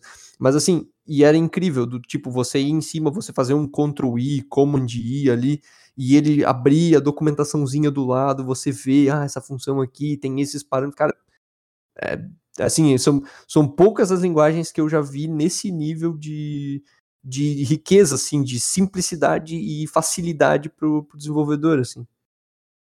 Nessa parte técnica é muito, muito, muito bem documentada. Um, uma falha que a gente tem, que ainda é, ainda é ruim, é que poucas dessas coisas estão em português. Então, a acessibilidade para as pessoas que só sabem português é um pouco complicada. E aí, muita, muito material ainda está no 2.7. O 2.7 está para para ser desativado, para falecer. Então, a gente já, já, quer, já vamos fazer um chamado para as pessoas que são boas em inglês, vamos traduzir para português para ajudar os coleguinhas que estão começando. Não, gente, não oportunidade, oportunidade para aprender inglês. Para aprender Mas... também. Você vai traduzindo e vai começando a ver as coisas, assimilando. E aprende um monte de coisa. E deixa eu fazer uma, uma pergunta para vocês. Vocês falaram nesse, nesse tom agora de tradução e tudo mais. Mas assim, a, as empresas que, que atuam também com Python e que usam a, a, linguagem no dia a dia, elas também buscam participar de open source, elas incentivam os colaboradores, vocês, vocês têm esse, esse feedback? Sim, tem, tem duas empresas que são de Recife, a Vinta e a LabCodes. Elas, é, eles contribuem muito, muito, muito mesmo com o open source, com a comunidade Python e com outras também, você vai lá no site deles, na, na no blog, você encontra muitos projetos. É, realmente, assim, são, são repositórios que você vai lá, tem um projeto bem documentado, e ele tá, tá lá para contribuir com a comunidade. Além deles também darem manutenção em algumas coisas que, que existem lá do Python. É, é muito massa, sabe? Além de patrocinarem, eles patrocinam muitos eventos de Python, as Parlays, é, é realmente incrível o quanto, o quanto conseguem, sabe, é, contribuir com o open source e, e, ajudar a gente, sabe, com essas coisas. Mas tem uma deficiência muito grande ainda das coisas estarem em português. Muito grande. Tem uma iniciativa chamada Hacktoberfest, que eu não sei se vocês já viram falar, mas é, é para incentivar a galera a contribuir com código aberto, né? Rola sempre em outubro. E é uma parceria da DigitalOcean com o GitHub. E aí tem muita empresa que cedia esse evento da Hacktoberfest, onde a galera vai aprender a mexer com Git, vai criar uma conta no GitHub e vai ter que fazer uma quantidade de pull requests, porque o que acontece? Quando a pessoa faz um número X, tipo, de contribuições, né? Pull request é uma contribuição no caso. Ano passado foram cinco. E aí, quem fizesse cinco e é, estivesse dentro do da quantidade de pessoas lá estimadas, eu não lembro se eram 50 mil, quantas eram, ganhava uma camiseta. E essa camiseta era enviada especialmente para sua casa e só quem participou tem, então é super exclusiva. E aí muita empresa cedia esse evento para conseguir contribuir também com código aberto e muitas vezes esses projetos eles estão em Python. Então assim, a gente vê muita iniciativa rolando nessas empresas, sabe? Às vezes tem alguns eventos, por exemplo, não sei se rola onde vocês trabalham, mas lá, lá no meu trabalho às vezes tem, que é tipo uma vez por semana ou a cada 15 dias, a cada um mês, a pessoa tem que trazer uma coisa nova, sabe? Para palestrar, para compartilhar com então, eu acho que isso são formas de incentivar também. E outra parte, as empresas também costumam incentivar os seus funcionários a irem para os eventos de Python. Então, muitas delas patrocinam os funcionários para ir nas Pythons regionais, porque sempre rola uma conferência de Python na sua região. Então, por exemplo, tem a Python Sudeste, tem a Python Sul, que não rolou ainda. Vocês podem ir, vai ser em Curitiba. Meu chefe me patrocinou esse ano. Muito meu pai patrocinou. É, o meu pai patrocinou para ir para Python Nordeste. Nossa, mas é muito trocadilho. Tem dois tipos, não, tem dois tipos de patrocínio. Tem o pai de Python e o pai do pai mesmo. No caso, Sim, só foi é. o pai por enquanto. Pois é, você, você dá um select lá na, na, na tabela por pai e você retorna sempre dois, o pai mesmo e o pai. por esse vírus, amanhã tá falando tudo com o pai. Exatamente. Tu tá corrompido já. já era, viu? Já era, já aceita. Já está, já estamos inseridos na aqui, comunidade. Já. Aqui e além das botando faixa, camiseta da Python. Vai até comprar camiseta para ajudar na campanha das PyLadies. Eu compro, eu compro, compro camiseta também das PyLadies. Olha, promessa é dívida, eu vou cobrar. Olha só. Mas tem que entregar, tem que entregar na minha casa. A gente dá um jeitinho. vou mandar para vocês. Darei de presente, inclusive, para a senhora Caveira, e eu acho que talvez o Flávio não sei se fará o mesmo que eu, darei de presente para a senhora Caveira para que ela leve e divulgue também o Python por aí. Leva para Pailês. Amém. Aí, ó, porra, aí, ó, vou, vou incentivar ela. Não sei, aqui, acho, que ela, acho que ela não sei se ela vai querer, mas tudo bem. aqui na região a gente tem até. A gente convence. tem algumas, algumas comunidades, alguns grupos, tem o Hackerspace aqui da cidade. E aí o pessoal tem o GroupI, algumas coisas assim. E tem e... Paileiros aqui em Blumenau também. Tem, tem, tem Paileiros também. Tem o GroupI, GroupI e tinha mais um que eu não lembro. Mas enfim, tem algumas, tipo, workshops, palestras que o pessoal faz aqui nas empresas. Mas uh, o que eu acho de defeito aqui da nossa região, principalmente Blumenau, é que agora isso está mudando, mas é que as empresas aqui elas são muito presas às linguagens que elas começaram. Então, tipo, tem muita empresa que, sei lá, começou com um RP e não se atualizou e daí, tipo, tá preso naquilo, lá no Java, lá no, às vezes no Delphi. E tem as empresas maiores que não, não maiores, as, tem as maiores e tem as, as startups, vamos dizer assim, que já estão se atualizando. Então, tipo, tem empresas grandes que hoje já trabalham com diversas linguagens, então você tem uma, um grupo de pesquisa da empresa e tem as, geralmente as startups que também estão se atualizando. Mas a gente tem bastante essa, essa dificuldade aqui na região de empresas que tipo, estão buscando coisa nova, né? E quando tem, são empresas bem tipo, desconhecidas, assim, tipo, empresas que não se, não se divulgam tanto. Tipo, e a aí... empresa que brotou, né?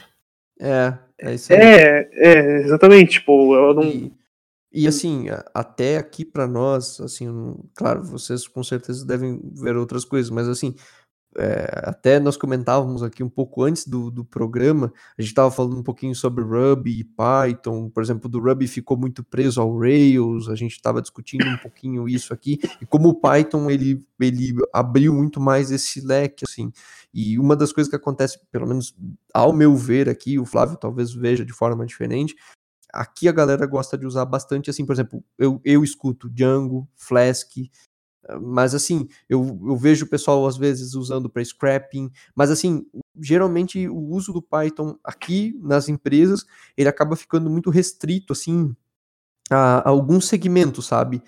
Assim, é, no geral, vocês veem isso em outras empresas? Como vocês veem? Ou as empresas é. elas estão adotando outras formas de encaixar o Python? Acho que o, o, que o Leonardo fala é que, tipo, aqui a gente tem muito aquelas empresas padrões que, tipo, faz site, faz sistema, sabe? Tem muitas essas empresas de software, tipo, vende, vende o produto depois fica dando manutenção, fica dando serviço só, né? É, tá começando, a gente já tem outras empresas aqui na região que já fazem análise de dados e, tipo, tem empresa, eu não, não queria citar os nomes, né, mas que recolhe informações junto com o Google e aí processa esses dados e depois consegue tipo fazer diversas coisas, né? Mas tem empresas assim aqui na região, mas elas não são não se autodivulgam muito. E aí a gente acaba ficando conhecendo só essas empresas mais de software tipo, de, de sistema mesmo, né?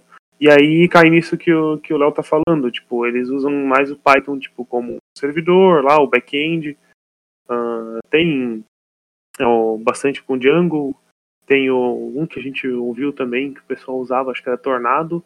Tornado, é, Tornado, é então, verdade. Então, tipo, é, é mais assim, né? A gente não vê aqui na região, a não ser no meio acadêmico.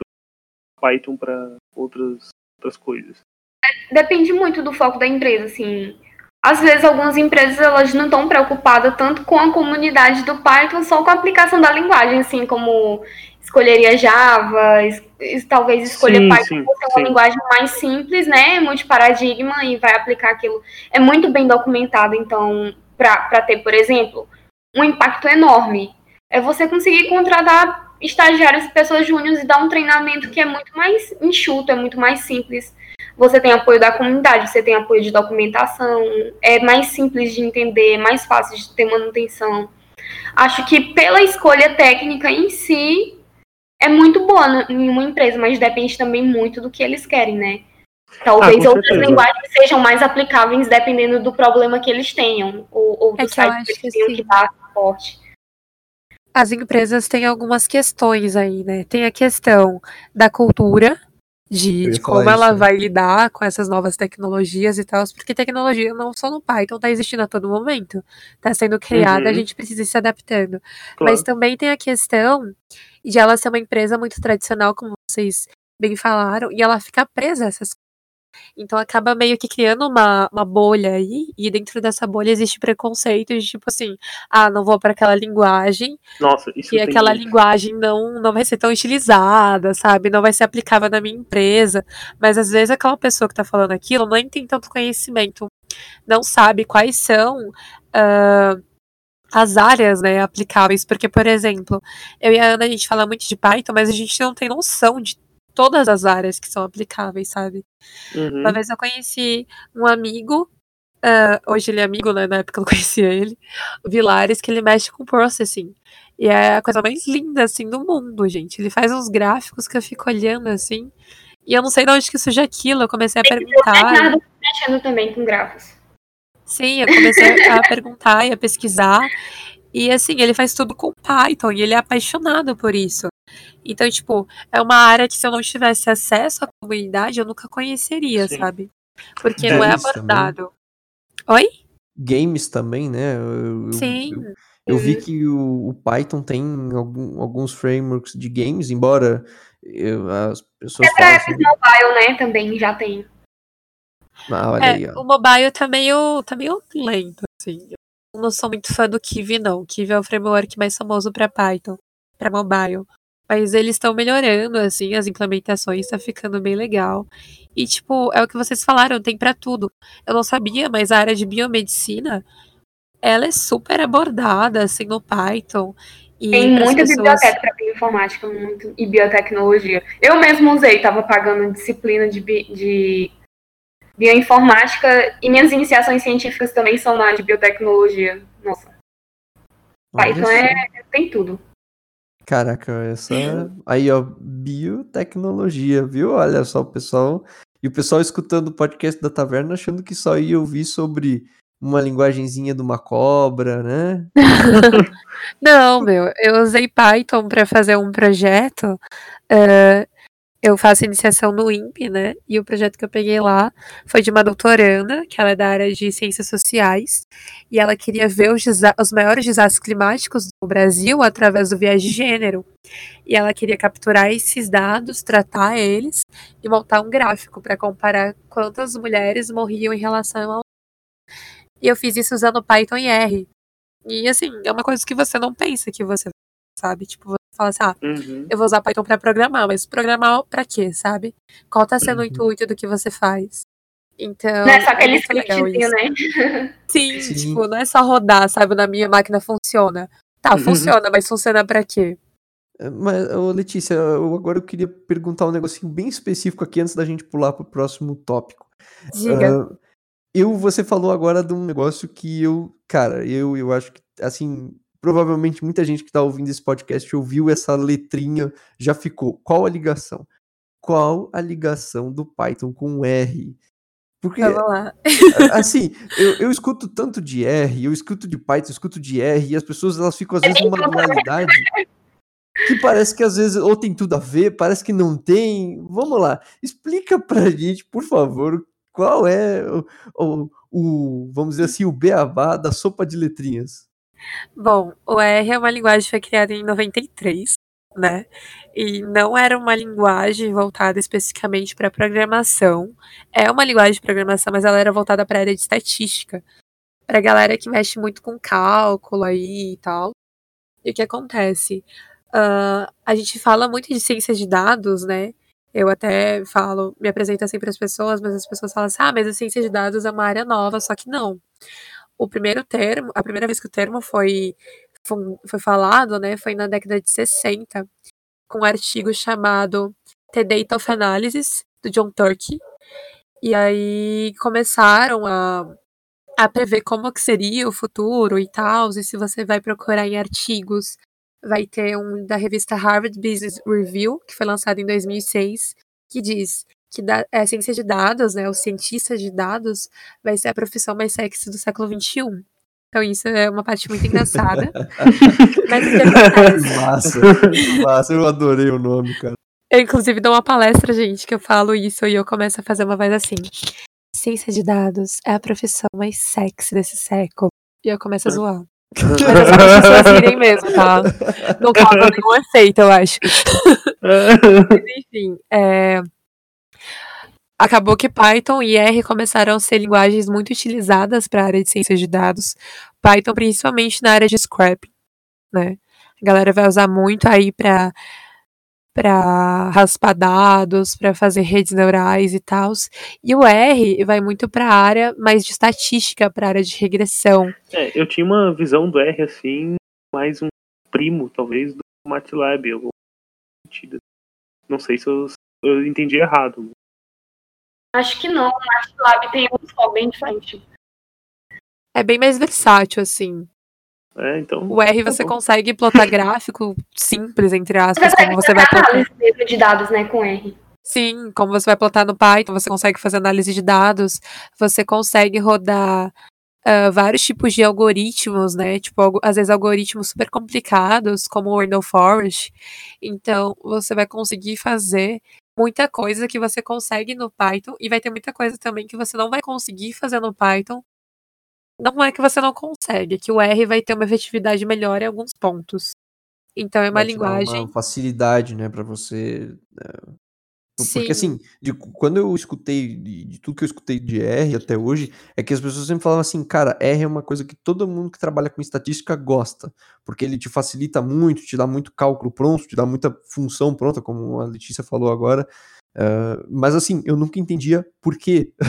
assim, sempre ficava naquele assim, tá, beleza, o estatístico gosta, mas por quê, sabe?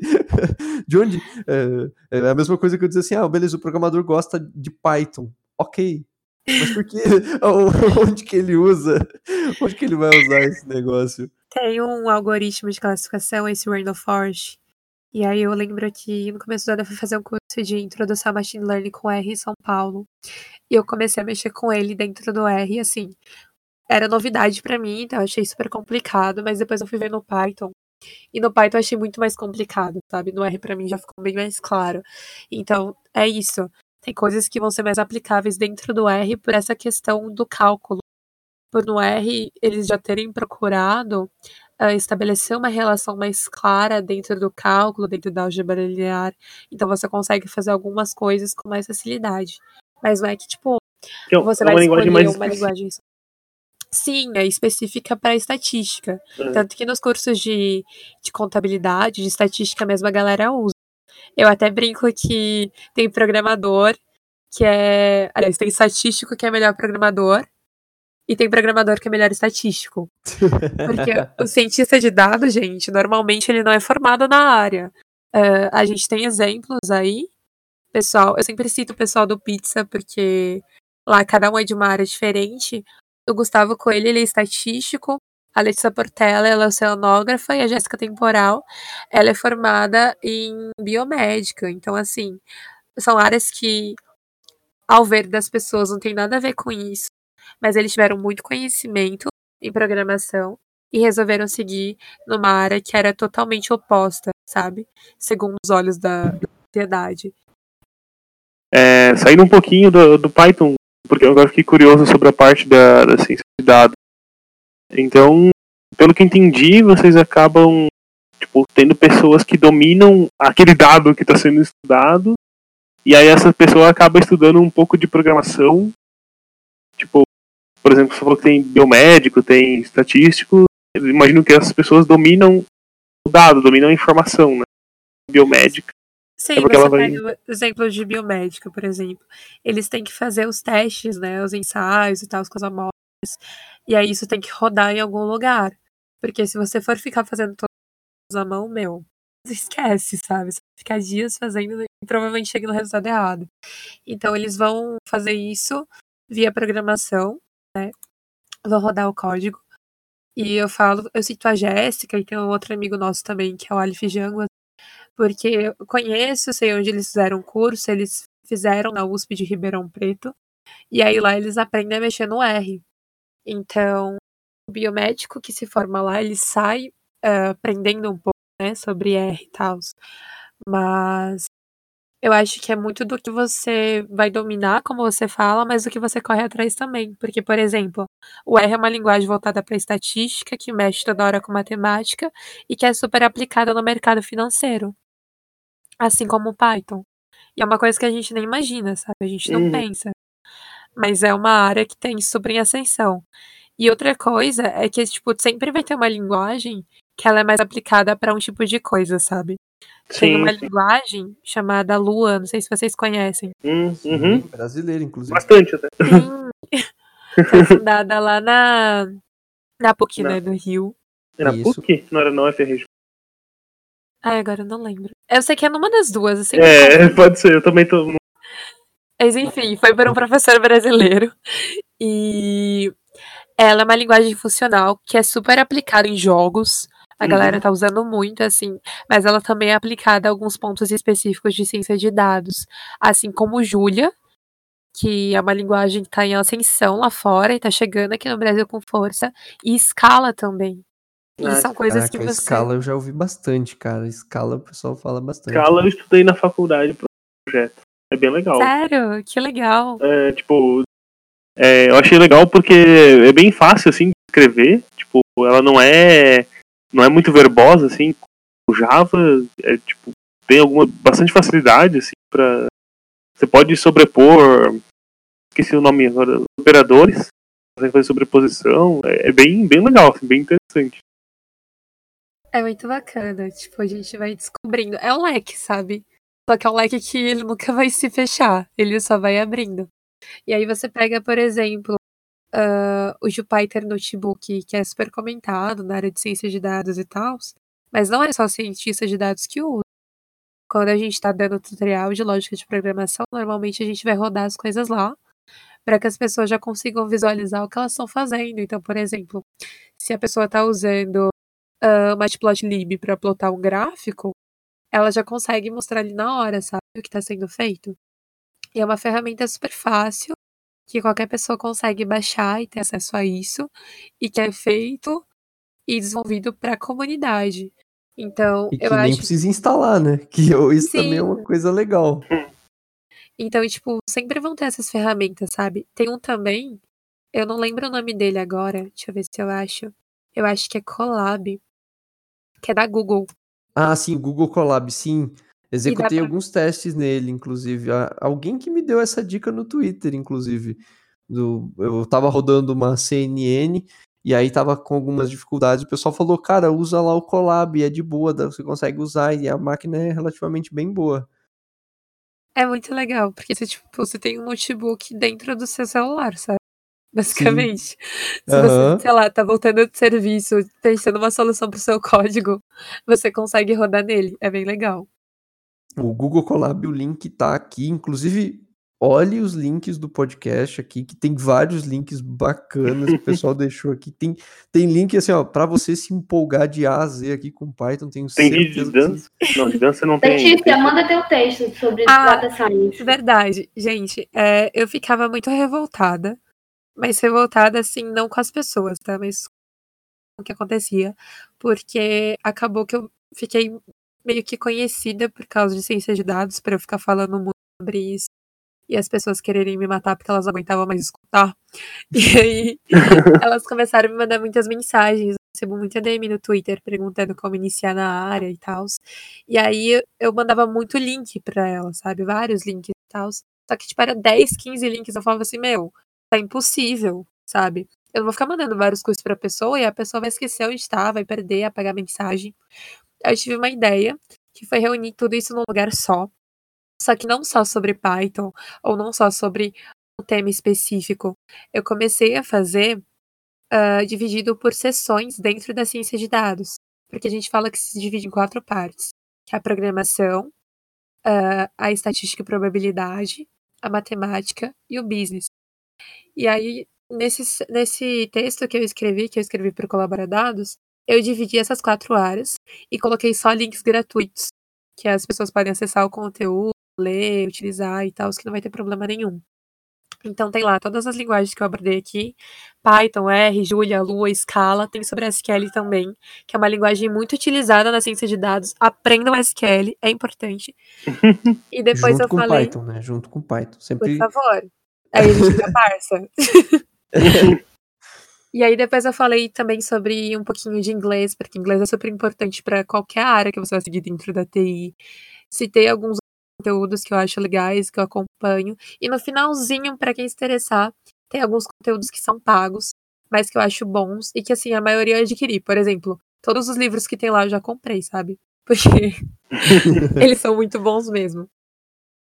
E Letícia, você, você falou agora bastante, inclusive o link tá aqui na descrição para as pessoas vejam todos os links, reforço que é muito bom, tem link aqui excelente para você ver e se empolgar. Mas eu queria saber de você, Letícia, da Ana também. Vocês, a gente, o podcast aqui a gente não tá falando só de Python, a gente não tá falando só de tecnologia, a gente também tá falando de pessoas, a gente tá falando de ciência de dados também um pouquinho, que eu acho que isso é super importante para a gente entender, né, todos os braços. Mas agora eu queria saber assim, beleza, a pessoa se empolgou, ela comprou o podcast, ela ouviu até aqui. Agora, como ela vai Comprou? Você tá cobrando e não tá me falando nada? Não, ela, ela comprou a ideia, ela comprou a ideia, Tá ela bom. comprou o barulho. Vou Comprar, ideia comprar e continuar escutando. Exatamente, ela, ela ouviu, ela ouviu até aqui. Ela ouviu até aqui. Ela, Sei. ela com toda a sua paciência. E parte ela desse ouviu e ela se empolgou. Aí Ela se empolgou. metade do dinheiro pra ir pro Colaboradados. Ela- olha- Verdade. olha. Se contribuir no Colaboradados, ganhei um agradecimento especial no nosso podcast. Eu acho Olha que só. eu acho que esse podcast vai sair depois da newsletter do Colaboradados, depois do podcast. Mas em tom de spoiler, que não vai ser mais spoiler depois, quando sair esse podcast. Eu vou fazer um texto sobre scrapping, que vai sair nessa newsletter. Então, já vai ter link aí pra vocês. Tô falando Com certeza. do. Eu tô falando do passado e do futuro. Muito, muito visionária. Transita entre todos os tempos essa mulher, gente. Um ícone. Depois nós queremos o número da Mega Sena. 100 dias de código. Eu falei sobre como eu entrei no Colaboradados através de 100 dias de código. Muito Tem bom, gente muito bom. que querem começar a programar. Ah, eu quero fazer um anúncio. Peraí, rapidinho. Porque eu prometi um presente pra Ana. E eu vou fazer essa promessa nacionalmente, né? Vou anunciar Opa. aqui, porque senão ela vai me bater. Nossa. Ao vivo?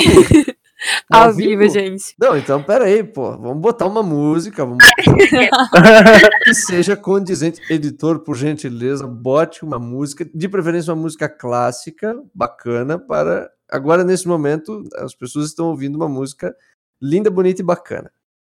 Por Amém. favor.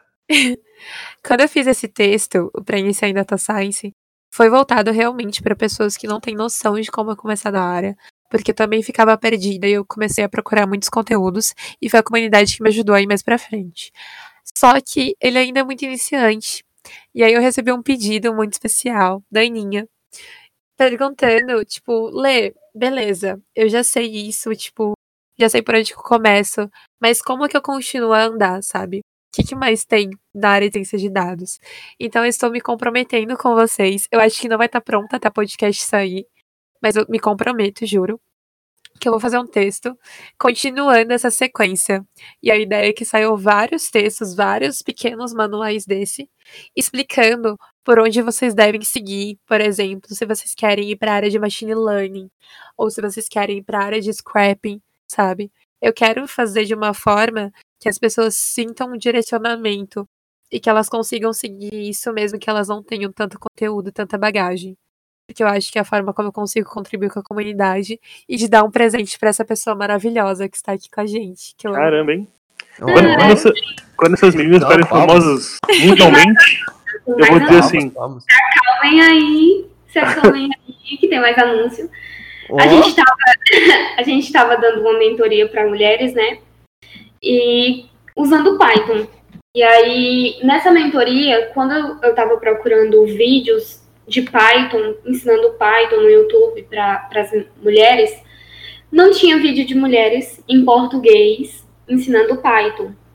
E graças a isso, eu decidi começar um canal no YouTube no próximo ano, no próximo ano, em 2020, ensinando Python básico para as pessoas. E então vai ter mulher ensinando Python em português e mais mulheres na computação e no Python e em tudo, dominando o mundo. caraca. Olha só. Vamos dominar tudo, gente. Aí, Léo, você sabe, né? Quando elas ficarem bem famosas, assim, a gente já pode dizer, elas estiveram no nosso podcast. Eu Ah, vou falar bem velho, tá bem velho. Eu lembro dessas Não, pô, como assim? Vai tavam tá bem velho? Mas como assim? Você tá dizendo que elas vão quando- Quando demorar? elas estiverem, quando elas estiverem, elas vão estar tão Pera, mas você já vai famosas- estar. você vai estar velho ainda, achei que você já era. Não, eu- é, eu já sou bem velho, mas eu quero dizer assim, quando, quando eu estiver bem, bem velho, assim, bem gagá, por exemplo, meu, meu, meu bisneto, por exemplo, ele vai, ele vai estar. Aí eu vou falar assim, meu filho, veja lá o material daquelas meninas. Aí meu neto vai olhar e falar assim, meu vô, que massa, aprendi tudo de Python com aquelas meninas. Eu falo, elas estiveram lá com a gente em 2009. 2009. 2009, é, ele tá velho já, ele já tá velho. eu tá velho, ele tá velho. De volta também. Eu, eu, vou falar, eu vou falar assim, nós estávamos em 2019, a gente gravou a parada e meu bisneto vai estar vendo assim, falando assim, olha só, já tinha material de Python em português em 2020, 2019, lá com aquelas moças lá. Falar, é verdade, a gente conheceu. Tá vendo? A importância das coisas, tá vendo? E Gente. você sabe que, tipo, a comunidade ela incentiva muito, né? E a gente incentiva muito também. Então, quando a Ana veio com essa ideia do canal, eu falei assim, nossa amiga, pior que não tem um canal ensinando ciências de dados aqui no Brasil, né? Aí ela, ah, então cria um, eu vou ter um sobre Python e você vai ter um sobre ciências de dados. Depois Eu fiz vocês acreditam que a gente se ama. Exatamente. Aí eu fiz uma enquete no Twitter. Aí, tipo, sei lá, 96% Eu votei. Eu votou que votei. queria. Eu votei, eu votei, eu votei que queria. Ai, que lindo. Tô fazendo coraçãozinho pra você, mas você não tá Disse que vendo. Estamos comprometidas nacionalmente, oficialmente. Já era. Aí, ó, tá Ferrou, gente. Vai ter que Já ver era. no YouTube agora. Não, e sabe, e sabe o que eu acho que eu sou a favor? Eu sou a Também favor vamos ter eles dançando paizinho aí. Exatamente. É. Só vai Ai, rolar se, se tiver o paizinho de vocês. Estamos esperando. Ah, ah, mas o, o paicinho, mas o, o paicinho é um negócio que a gente tem que aprender também. A gente, no, no caso de vocês, vocês. Nessa comunidade. É. Mas tudo bem, a gente tá em agosto ainda, vocês têm até janeiro do ano que vem. Olha aí. Você me arrumou, hein, Léo? Eu não te arrumei nada, meu querido. Só quero, só quero, dizer que eu não te arrumei nada. Elas que nos arrumaram aqui, elas nos colocaram aqui nessa situação. Você se ofereceu aí pro pai sim. Não, eu não me ofereci, eu fui colocado, eu fui botado, eu, eu puxei você. Eu falei, eu não vou morrer. Já a gente não tem culpa de ser muito convincente. É isso aí, não, eu concordo com vocês. E, e assim, eu, eu achei, eu acho muito legal, porque assim, eu acompanho o trabalho de vocês já há algum tempo por Twitter. É, com a Ana eu tenho um contato mais próximo, com, com a Letícia, uh, estamos nos aproximando mais agora, assim, de conhecer o trabalho, né? E eu acho muito legal, assim, a forma como vocês se comunicam com as pessoas, como vocês divulgam ciência de dados, Python, né, falam, trazem isso à tona, e eu acho muito legal essa, essa importância que vocês trazem para as pessoas, porque assim, quando a gente fala, por exemplo, de alguém que quer começar na, na linguagem, seja em Python, seja em ciência de dados, por exemplo, é, eventualmente a pessoa vai querer procurar um material, por exemplo, em português. E eu, e eu me coloco no lugar. Quando eu comecei a estudar machine learning, eu queria ter materiais em português. Não porque, ah, é porque eu não sei inglês, não. É porque, cara, a gente se sente muito mais confortável tendo alguém é, que fala o nosso idioma, sabe? Assim, quando a gente começa a aprender alguma coisa, assim, tem muito termo, tem muita coisa que, poxa, se, se você conseguir ter um, um material em português riquíssimo, né, de uma boa qualidade, a gente sabe que aquele material, ele vai ser a base da pessoa, que a pessoa ela vai entender os conceitos e a partir daquilo ali ela vai pegar um artigo científico que vai estar tá com, assim, com um monte de coisa lá e ela vai conseguir entender, ou ela vai ter uma noção da dimensão daquilo. Então eu acho legal é, a gente olhar também para esse lado, assim, de que quando alguém está começando a entender as coisas também no seu idioma, né, no caso o português, tem esse lado bom, né, que ela não está simplesmente só por ser a zona de conforto dela, ela está também para absorver rápido esses conceitos e aplicar eles lá na frente, não é? Mas o Brasil ele tem uma grande deficiência na parte de, da língua inglesa, porque não é acessível para toda a população, a gente sabe disso. E, e, e, essa, e essa é a, a, o principal problema de, dessa língua ela não ser acessível no país, por, por questões sociais mesmo. E aí, disponibilizar esses materiais é da acessibilidade, é conseguir realmente compartilhar conhecimento e, e tornar aquele conhecimento acessível, ele ser um conhecimento democrático, sabe? E a forma como você disponibiliza isso também é diferente. Porque assim, você pode colocar o texto em português, mas ele não tá numa linguagem acessível para pessoa. Por exemplo, se você simplesmente joga o código lá, mas explica o que aquele código significa, uma pessoa que não é da área não entende. E a gente tem muito essa preocupação de atingir as pessoas que não têm nenhum contato ou que têm o mínimo de acesso possível, sabe? Eu acho que isso é muito importante também. Isso é você ser inclusivo. É você não se preocupar com a pessoa que está do seu lado e que tem acesso somente. É você se preocupar com a pessoa que nem imagina que pode ser capaz de aprender programação. Boa, boa. Interessante, interessante. É, é uma, é uma, uma boa forma da gente olhar também e até ter empatia, né? Porque acho que essa é uma das coisas que às vezes falta, assim, de, de maneira geral, para todos. Ter a empatia com até mesmo aquela pessoa que ela nem tenha eventualmente a consciência de que ela pode aprender Python, né? Por exemplo, tenho certeza que provavelmente tem gente que está ouvindo esse nosso cast enquanto está no carro, tá no ônibus, ou sei lá, tá, tá, tá andando de bicicleta, caminhando, que a pessoa nem imagina que, sei lá, ela vai, poderia aprender Python. Ela, se bobear, ela só abriu o episódio e tá escutando para tipo assim, cara, o que que é isso aqui? Eu, eu, nem sei, eu já ouvi tanta gente falando de Python que eu vou escutar para entender, né? Assim, devido dadas proporções, né? Mas assim, às vezes a pessoa até despretensiosamente nem sabe que aquilo é, existe, né? De, de, de, de certa maneira. Aí ela se pergunta, né? É de comer? O que, que é isso? É, isso, isso. Python, Python é de comer? É, o que, é? O que, é? É uma cobra? Porque a gente fala Python, né? Todo mundo fica lembrando da, da, da Python, né? Da, da cobra. Cobra. Aí o pessoal olha o símbolo, é uma cobra. O que, que é isso? Aí a pessoa vem com ligação com tecnologia, né? O que, que é isso? Eu, eu, acho que é bem importante. E para quem quiser começar, então, que acompanhe vocês nas redes sociais, é isso? Por favor. Com certeza. mandem DM, incomodem, mandem hashtag Taverna Programação. Vim aqui por causa da Taverna, vim aqui por causa do podcast, por favor. É isso aí, igual, igual o pessoal faz e no começa YouTube. a seguir também. Isso, sigam nós, sigam nós também. Sigam nosso, sigam nosso Twitter, gente, e se inscrevam no canal aqueles. Não esqueça canal de se ainda. inscrever, Não like, tem canal ainda. A roupa ativar não o sininho. Ativa o sininho aqui em Boa. cima, meninas. Antes de, antes de, de terminar, né, eu queria saber, eu queria que você falasse um pouco, porque eu tô pegando agora aqui. E, só, assim, só um resumo mesmo do, do que é o Colaboradados, o que vocês trabalham lá, o que vocês fazem. Porque acho que, assim como eu, tem outras pessoas que também não, não conhecem o, o projeto. Ah, o outro amor da vida da gente. Nosso filho. Então, o Colaboradado surgiu através da Judite. É, ela teve um problema porque ela trabalhou com dados da Copa de 2014, se eu não me engano. Isso. E aí, esses dados, eles foram apagados. E através da lei, da lei de acesso à informação, a gente tem direito a ter esses dados. Então, esses dados foram apagados do nada, foram excluídos, sumiram. E aí, através disso, a Judite pensou: então, se a gente tiver um projeto que monitore esses portais, esses dados, e se eles ficarem fora do ar, eles forem apagados do nada, a gente conseguir cobrar. E aí surgiu o Colabora Dados para monitorar os portais de transparência governamental no Brasil. E aí a, a gente consegue também, através da, da lei de acesso à informação, fazer pedidos desses dados. Mas o objetivo principal é, é tanto reunir como monitorar. E aí a gente tem um bot, o Colaborabot, que faz o monitoramento desses portais e avisa quando eles ficam fora do ar, quando eles apagados.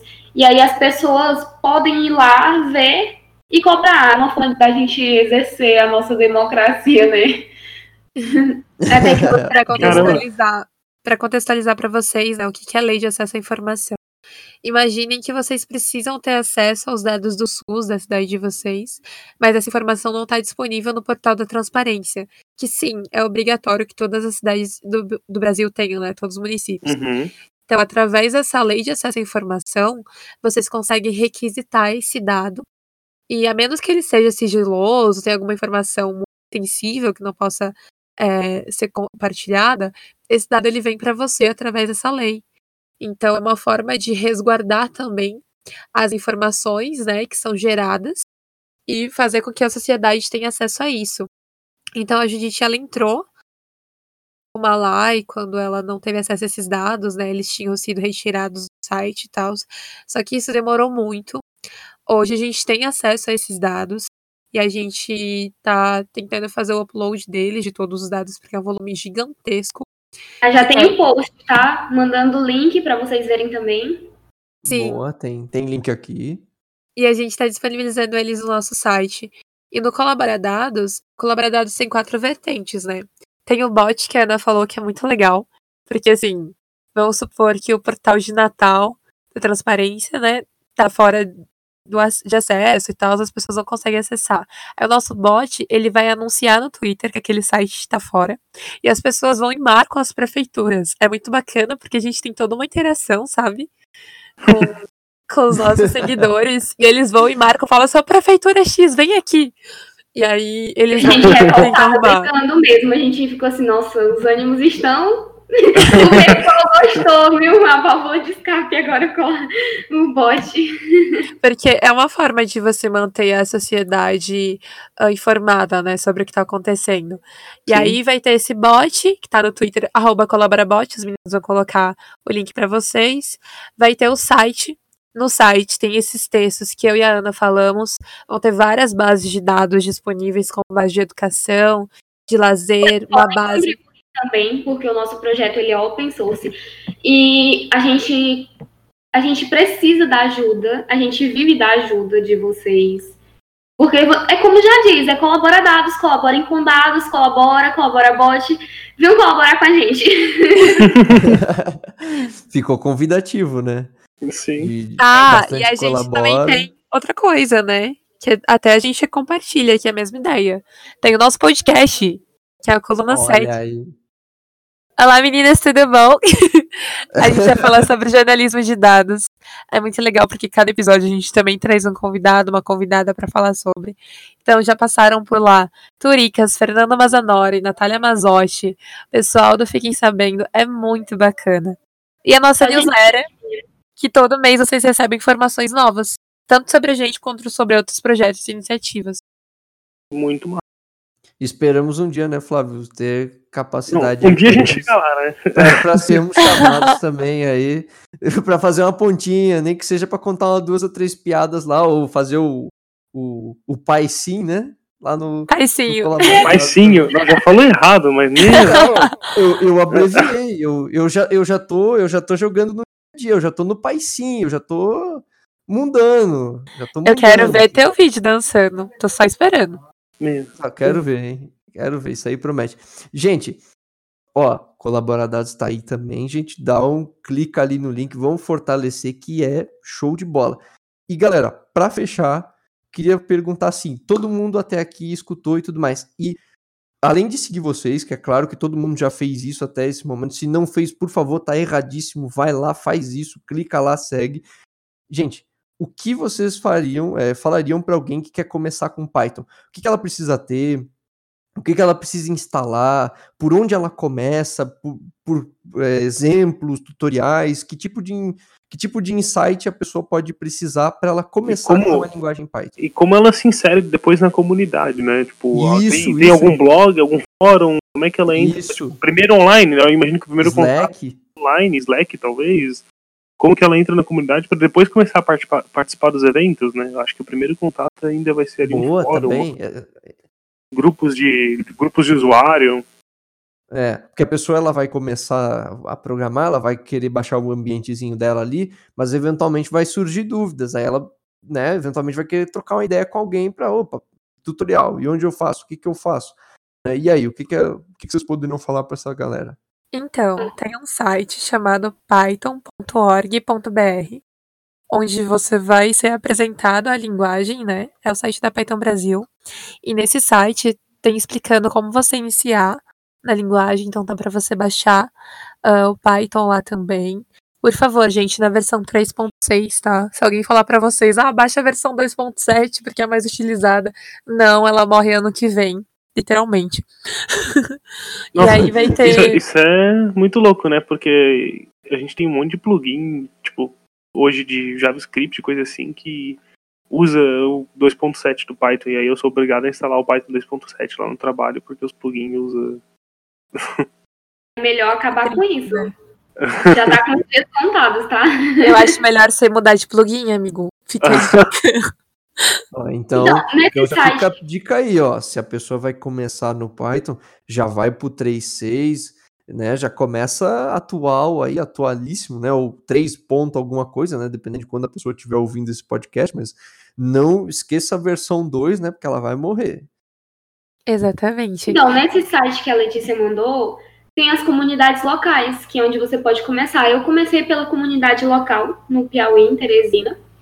E eu comecei no. Eu comecei vendo algumas coisas do PUG, PI, que, que é o Python User Group do Piauí. De- a gente teve tem um grupo no Telegram, e aí tinha uns encontros aqui.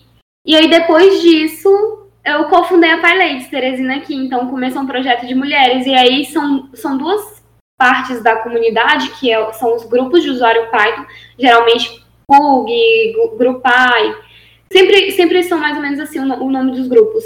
E as PyLadies, É tudo a Então, mesma coisa, mas é, é. mas são grupos regionais, são geralmente regionais esses grupos. E aí a gente incentiva que as pessoas comecem localmente. Quando você conhece a sua comunidade local, aí você vai começar a saber sobre os eventos que estão acontecendo, sobre as ajudas para ir para esses eventos.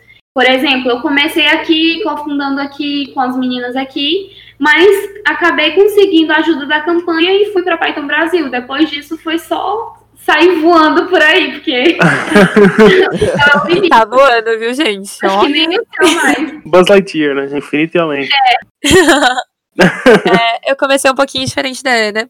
Eu comecei no Jungle Girls, que é o workshop que eu contei pra vocês, né? Comecei participando.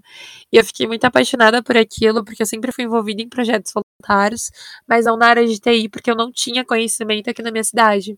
Eu sempre via tendo em São Paulo, no Rio, mas aqui não. E eu fiquei apaixonada. Então, em nove... outubro, novembro, mais ou menos, de 2017, eu fui no meu primeiro encontro de pilotes, né? No meu primeiro meetup. E aí, a partir disso, eu entrei em contato com as meninas, comecei a fazer parte da organização. Hoje, eu e mais uma guria somos as organizadoras mais antigas da comunidade, as outras foram para outras frentes. Tem uma amiga minha que é Pylade, tá brilhando muito lá em Berlim e tenho muito orgulho dela. E assim. temos, amiga. E assim, é o que a Ana falou isso abre muitas portas. Uh, eu tive a oportunidade também de ir para minha primeira Python Brasil através de uma campanha das PyLays, que é uma campanha que rola todo ano para financiar meninas que não têm condições de ir ao evento. Então, isso vai possibilitar que você conheça a comunidade, participe de um evento incrível, que, na minha humilde opinião, é o evento mais incrível assim, do Brasil. E eu falo isso, gente, porque eu já fui em muitos eventos, assim, nenhum chega perto. Eu não sei se vocês já foram, mas vocês já presenciaram um evento que rola durante seis dias? Hum, não, eu, eu não. não. todo dia. Eu, eu os Todo dias. dia. Eu nunca. Com praia, Nós- nós- Natal. Eu, eu, eu, eu sei de um que eu e o Flávio tivemos, que foi no TDC, que foram, tipo, do- nós ficamos dois dias, mas o TDC rola quatro dias, né? É, São é quatro cinco, dias de né? evento. É de Acho que é isso terça. É, É, acho que é são cinco, qua- quatro, quatro, cinco. quatro ou cinco dias. E assim, eu, eu nunca participei de todos os dias.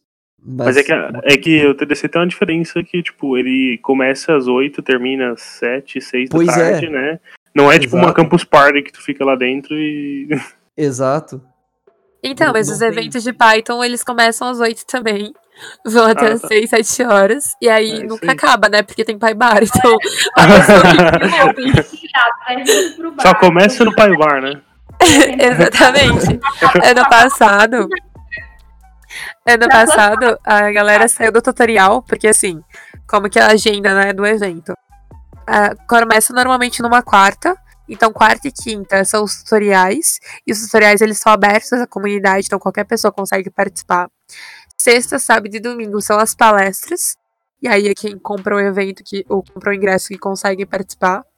E na segunda-feira são as sprints, que são projetos que a galera resolveu desenvolver, né, open source, e que as pessoas podem contribuir livremente. Então é muito bacana. E ano passado, em Natal, eu acho que foi na quinta-feira, todo mundo saiu do tutorial e foi pra praia. Então, assim, a gente tava num quiosque que tinha, sei lá, mais de 100 pessoas em volta, sabe? Caramba. Parecia, tipo, um churrasco dos amigos, só que gigantesco. Tá aí, então, se você quiser participar desse mundo todo, dessa loucura, né? Dessa Loucura boa, né? de- loucura boa, loucura boa, essa conjectura de, de tecnologia e pessoas, se você se vê nesse meio, ó, aqui tá o caminho das pedras por onde você começar, lá no python.org.br, tem links aqui embaixo. Gente, eu não tenho palavras para descrever a quantidade de informações que a gente recebeu aqui hoje sobre Python. Eu, eu não tinha noção da profundidade e quão ah, complexo e assim é, abrangente no, A sentido gente pode passar positivo. dias falando sobre isso. A gente tá. A gente percebeu. Isso, A gente treina isso muito isso, interessante. a gente treina muito isso nos Pai Bar. São sete dias Isso seguidos. eu acho interessante. Exatamente. Sabe aquele botãozinho de desligar? A gente não tem. Não tem, não tem. A gente nem tá aqui, Judi. Você nem está aqui. Amiga, no próximo você tá com a gente. Ó, queremos vocês aqui de novo pra gente fazer um cast sobre as mulheres na tecnologia, viu? Que um Ah, é verdade, hein? Com toda certeza. A gente vai marcar presença.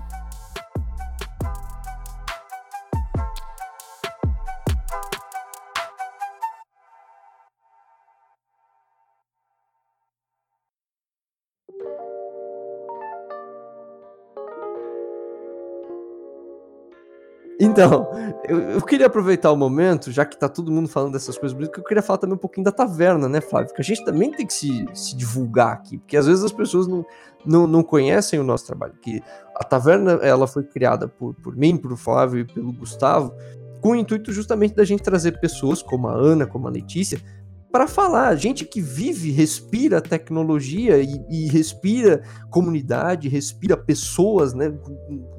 Assim, nesses locais, né? De pessoas e tecnologia, essa soma, uh, para a gente uh, discutir e botar em pauta e compartilhar de uma maneira simples. A gente brinca muito que é numa conversa de bar, porque a gente aqui né? É, é, bem simplista, a gente não, não tem nenhum, assim, coisa muito restrita e regra, a gente aqui é bem tranquilo, é, e, e para trazer. Então, assim, e a taverna ela é feita hoje com, assim, só de nós por nós. Então, um, os equipamentos que a gente tem são, são coisas simples, a gente né, não tem tanto recurso. No improviso? Assim. A gente faz no tudo, tudo é improviso aqui. Uh, mas, assim, o mais importante para nós todos aqui é da gente receber pessoas que são da tecnologia. Então, se você conhece pessoas legais que e se você é uma pessoa bacana que tem coisa para compartilhar, entre em contato conosco também, sugira a pauta, fala assim, cara, eu tenho uma pauta aqui legal, eu tenho essa ideia aqui, eu sei falar disso, porque a gente também quer trazer bastante pessoas assim, e, e para nós a pluralidade das pessoas é in, incrível, e, e, assim, sem ela acho que a taverna não existe. Eu é. brinquei esses tempos falando assim, cara, a taverna é o local que todo mundo se junta para jogar o RPG. Magos, elfos, é, é, assassinos. Essas analogias são muito boas. Se é. vocês ouvirem os, os, outros podcasts, vão ver que são sempre analogias assim que ele faz. É, é muito legal. Eu sempre mando uma rápida, companheiro. Eu sempre mando, eu sempre tenho uma carta na manga. Eu sou e... tipo um mago. Estou e aqui. assim, se você quer saber se, se você é uma pessoa bacana, uma pessoa legal para vir aqui falar, eu tenho um algoritmo bem fácil pra você descobrir se você é legal pra, pra vir aqui. E você qual é algoritmo, Flávio? Você tem que parar e ver se você tem um primo chato. Porque todo mundo tem um primo chato. Se você não tem um primo chato. Você é o primo chato. então, se você não. Se você tem um primo chato, então você é legal pra estar aqui. Senhoras e senhores. Era pra você falar o contrário. Não, eu disse que. Você não tem primo chato, você é o primo chato. Isso. Se você, se você não tem um primo chato, você tem um primo chato. Então, se você tem um primo chato, você pode estar aqui. não, é brincadeira. A gente aceita primos chatos. se independente da, de se você é o primo chato ou não, ou se você é a prima chata ou não, né? Porque você isso, isso. É a prima chata. Desculpem o. A gente falou do, do, primo, a gente pode falar da prima também, porque todo mundo às vezes pode ter aquela prima chata. Ou às vezes é.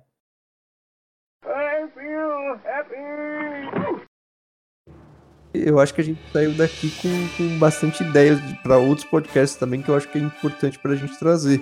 E realmente quero. Sugiram para nós, passem esses contatos, vamos trazer esse tipo de podcast, que eu acho que é bem importante aqui, tanto para nós, taverna da programação, quanto para eh, as pessoas que nos ouvem, né? Então, uh, acho que assim, quando a gente coloca de, de, de, inclusão e quando a gente fala de Python, eu acho que é impossível, eh, depois de tudo que vocês comentaram aqui, a gente não pensar nas pessoas. Assim, não acho que né, assim, não, não dá pra gente começar a pensar assim, tipo, na linguagem, né, e só focar na linguagem como ela é e esquecer de, de todo o background, né, de, de todo mundo que está por trás, divulgando e incluindo pessoas e, sabe, assim, realmente trabalhando assim para um grande grupo assim que se divide em vários pequenos grupos assim que todo mundo tá ali numa causa, né, por um motivo e tá inspirando outras pessoas. Eu acho que é muito legal é, e a gente fica muito feliz de, de receber vocês aqui. Também ficamos muito felizes de receber futuramente todo mundo, seja para falar de Python, seja para falar de inclusão, seja para falarmos de, de outros temas aqui. E só tenho a agradecer a vocês por terem participado hoje aqui conosco. Uh, Flávio, tem alguma consideração final? Não, acho que. Quer dizer, tenho, né? Eu me, me confundi na minha fala. é... eu concordo, sabe? Tipo, a gente conseguiu trazer muito conteúdo bacana. Eu esperava com esse podcast falar de Python E aí eu descobri que Python não é só Python. Python é tipo. É um mundo, saca? É uma. É um. Universo. Bem É, exato. São pe- Python são pessoas, são. É a linguagem, é, são eventos, é conhecimento. Então, tipo, É a própria caixinha Cara. de Pandora. é, é muito legal, assim, eu conheci- aprendi muita coisa, acho que quem ouviu. E agradecer esse ano por terem participado aqui com a gente, terem topado, né, esse podcast conhecido, caverna, escurinho, né, lá no escondidinho, né, ninguém. Então, terem topado gravar aqui com a gente, a gente super apoia a causa agora de vocês que a gente conhece, muito legal tanto a, a causa que eu digo do Python quanto o colaboradado, que eu achei bem interessante. Poucas pessoas se interessam pelo que é nosso né, no Brasil. A gente tem muito isso de que na hora da- do fogo ali todo mundo quer dar sua opinião, né? Mas na hora de ir atrás a gente né, não tem não tem a- essa mesma vontade. Então parabéns por todo esse trabalho e obrigado aí por ter participado com a gente. Que agradeço. Muito bem. Flávio, acho que o Flávio representou bastante aí, mas reforço, agradeço a vocês por terem participado e terem cedido o seu tempo para estarem aqui conosco. E Ana, Letícia, deixo aberto para vocês fazerem umas considerações finais aí também. Ô, gente, a gente que agradece. É uma honra estar aqui com vocês e poder falar um pouquinho sobre essa comunidade, linguagem, filosofia que a gente ama tanto. E agradecimento também à Ana, que é essa pessoa maravilhosa. Eu falo isso não só na frente de todo mundo, mas pra ela todos os dias também. Porque, sério, é incrível ter uma pessoa dessa como amiga. Tenham na vida de vocês uma Ana, gente. Vocês não vão se arrepender. E um agradecimento ao podcast, né, do Taverna. A gente tá muito lisonjeada de estarmos aqui, podendo compartilhar e aprender muito com vocês também. Muito obrigado. Fico feliz de sempre estar conversando com as pessoas so- sobre as comunidades, sobre a- a- o Python, sobre a tecnologia e sobre o quanto a tecnologia é capaz de mudar a sociedade, de impactar as pessoas. E o quanto eu sou grata e privilegiada de ter tantas pessoas incríveis é, nessa, nessa trajetória, nessa jornada e de estar podendo ajudar outras pessoas. Só posso dizer que já ganhei meu dia evangelizando hoje. Tenho certeza que vai alcançar muito, muita gente. E muito obrigada pelo espaço. Eu espero que, que vocês tenham gostado bastante das coisas que a gente trouxe. É, é muito bom trocar conhecimento sempre. Você também pode mandar mensagem pra gente. A gente tá super Tá, aberta. aí a gente faz mil coisas, mas sempre tem mais mil e uma aí pra fazer. A gente tem que respirar, tá, gente? A gente continua respirando.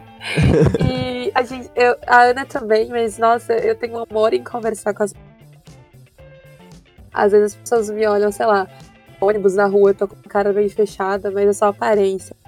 Muito de conversar, sempre que eu tenho oportunidade, eu tô falando com alguém no Twitter. Então, por favor, se vocês sentirem vontade, interajam. Eu amo de verdade.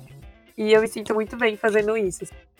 Eu falo que é a minha profissão que eu ganho, mas eu sou grata. Que é só amor.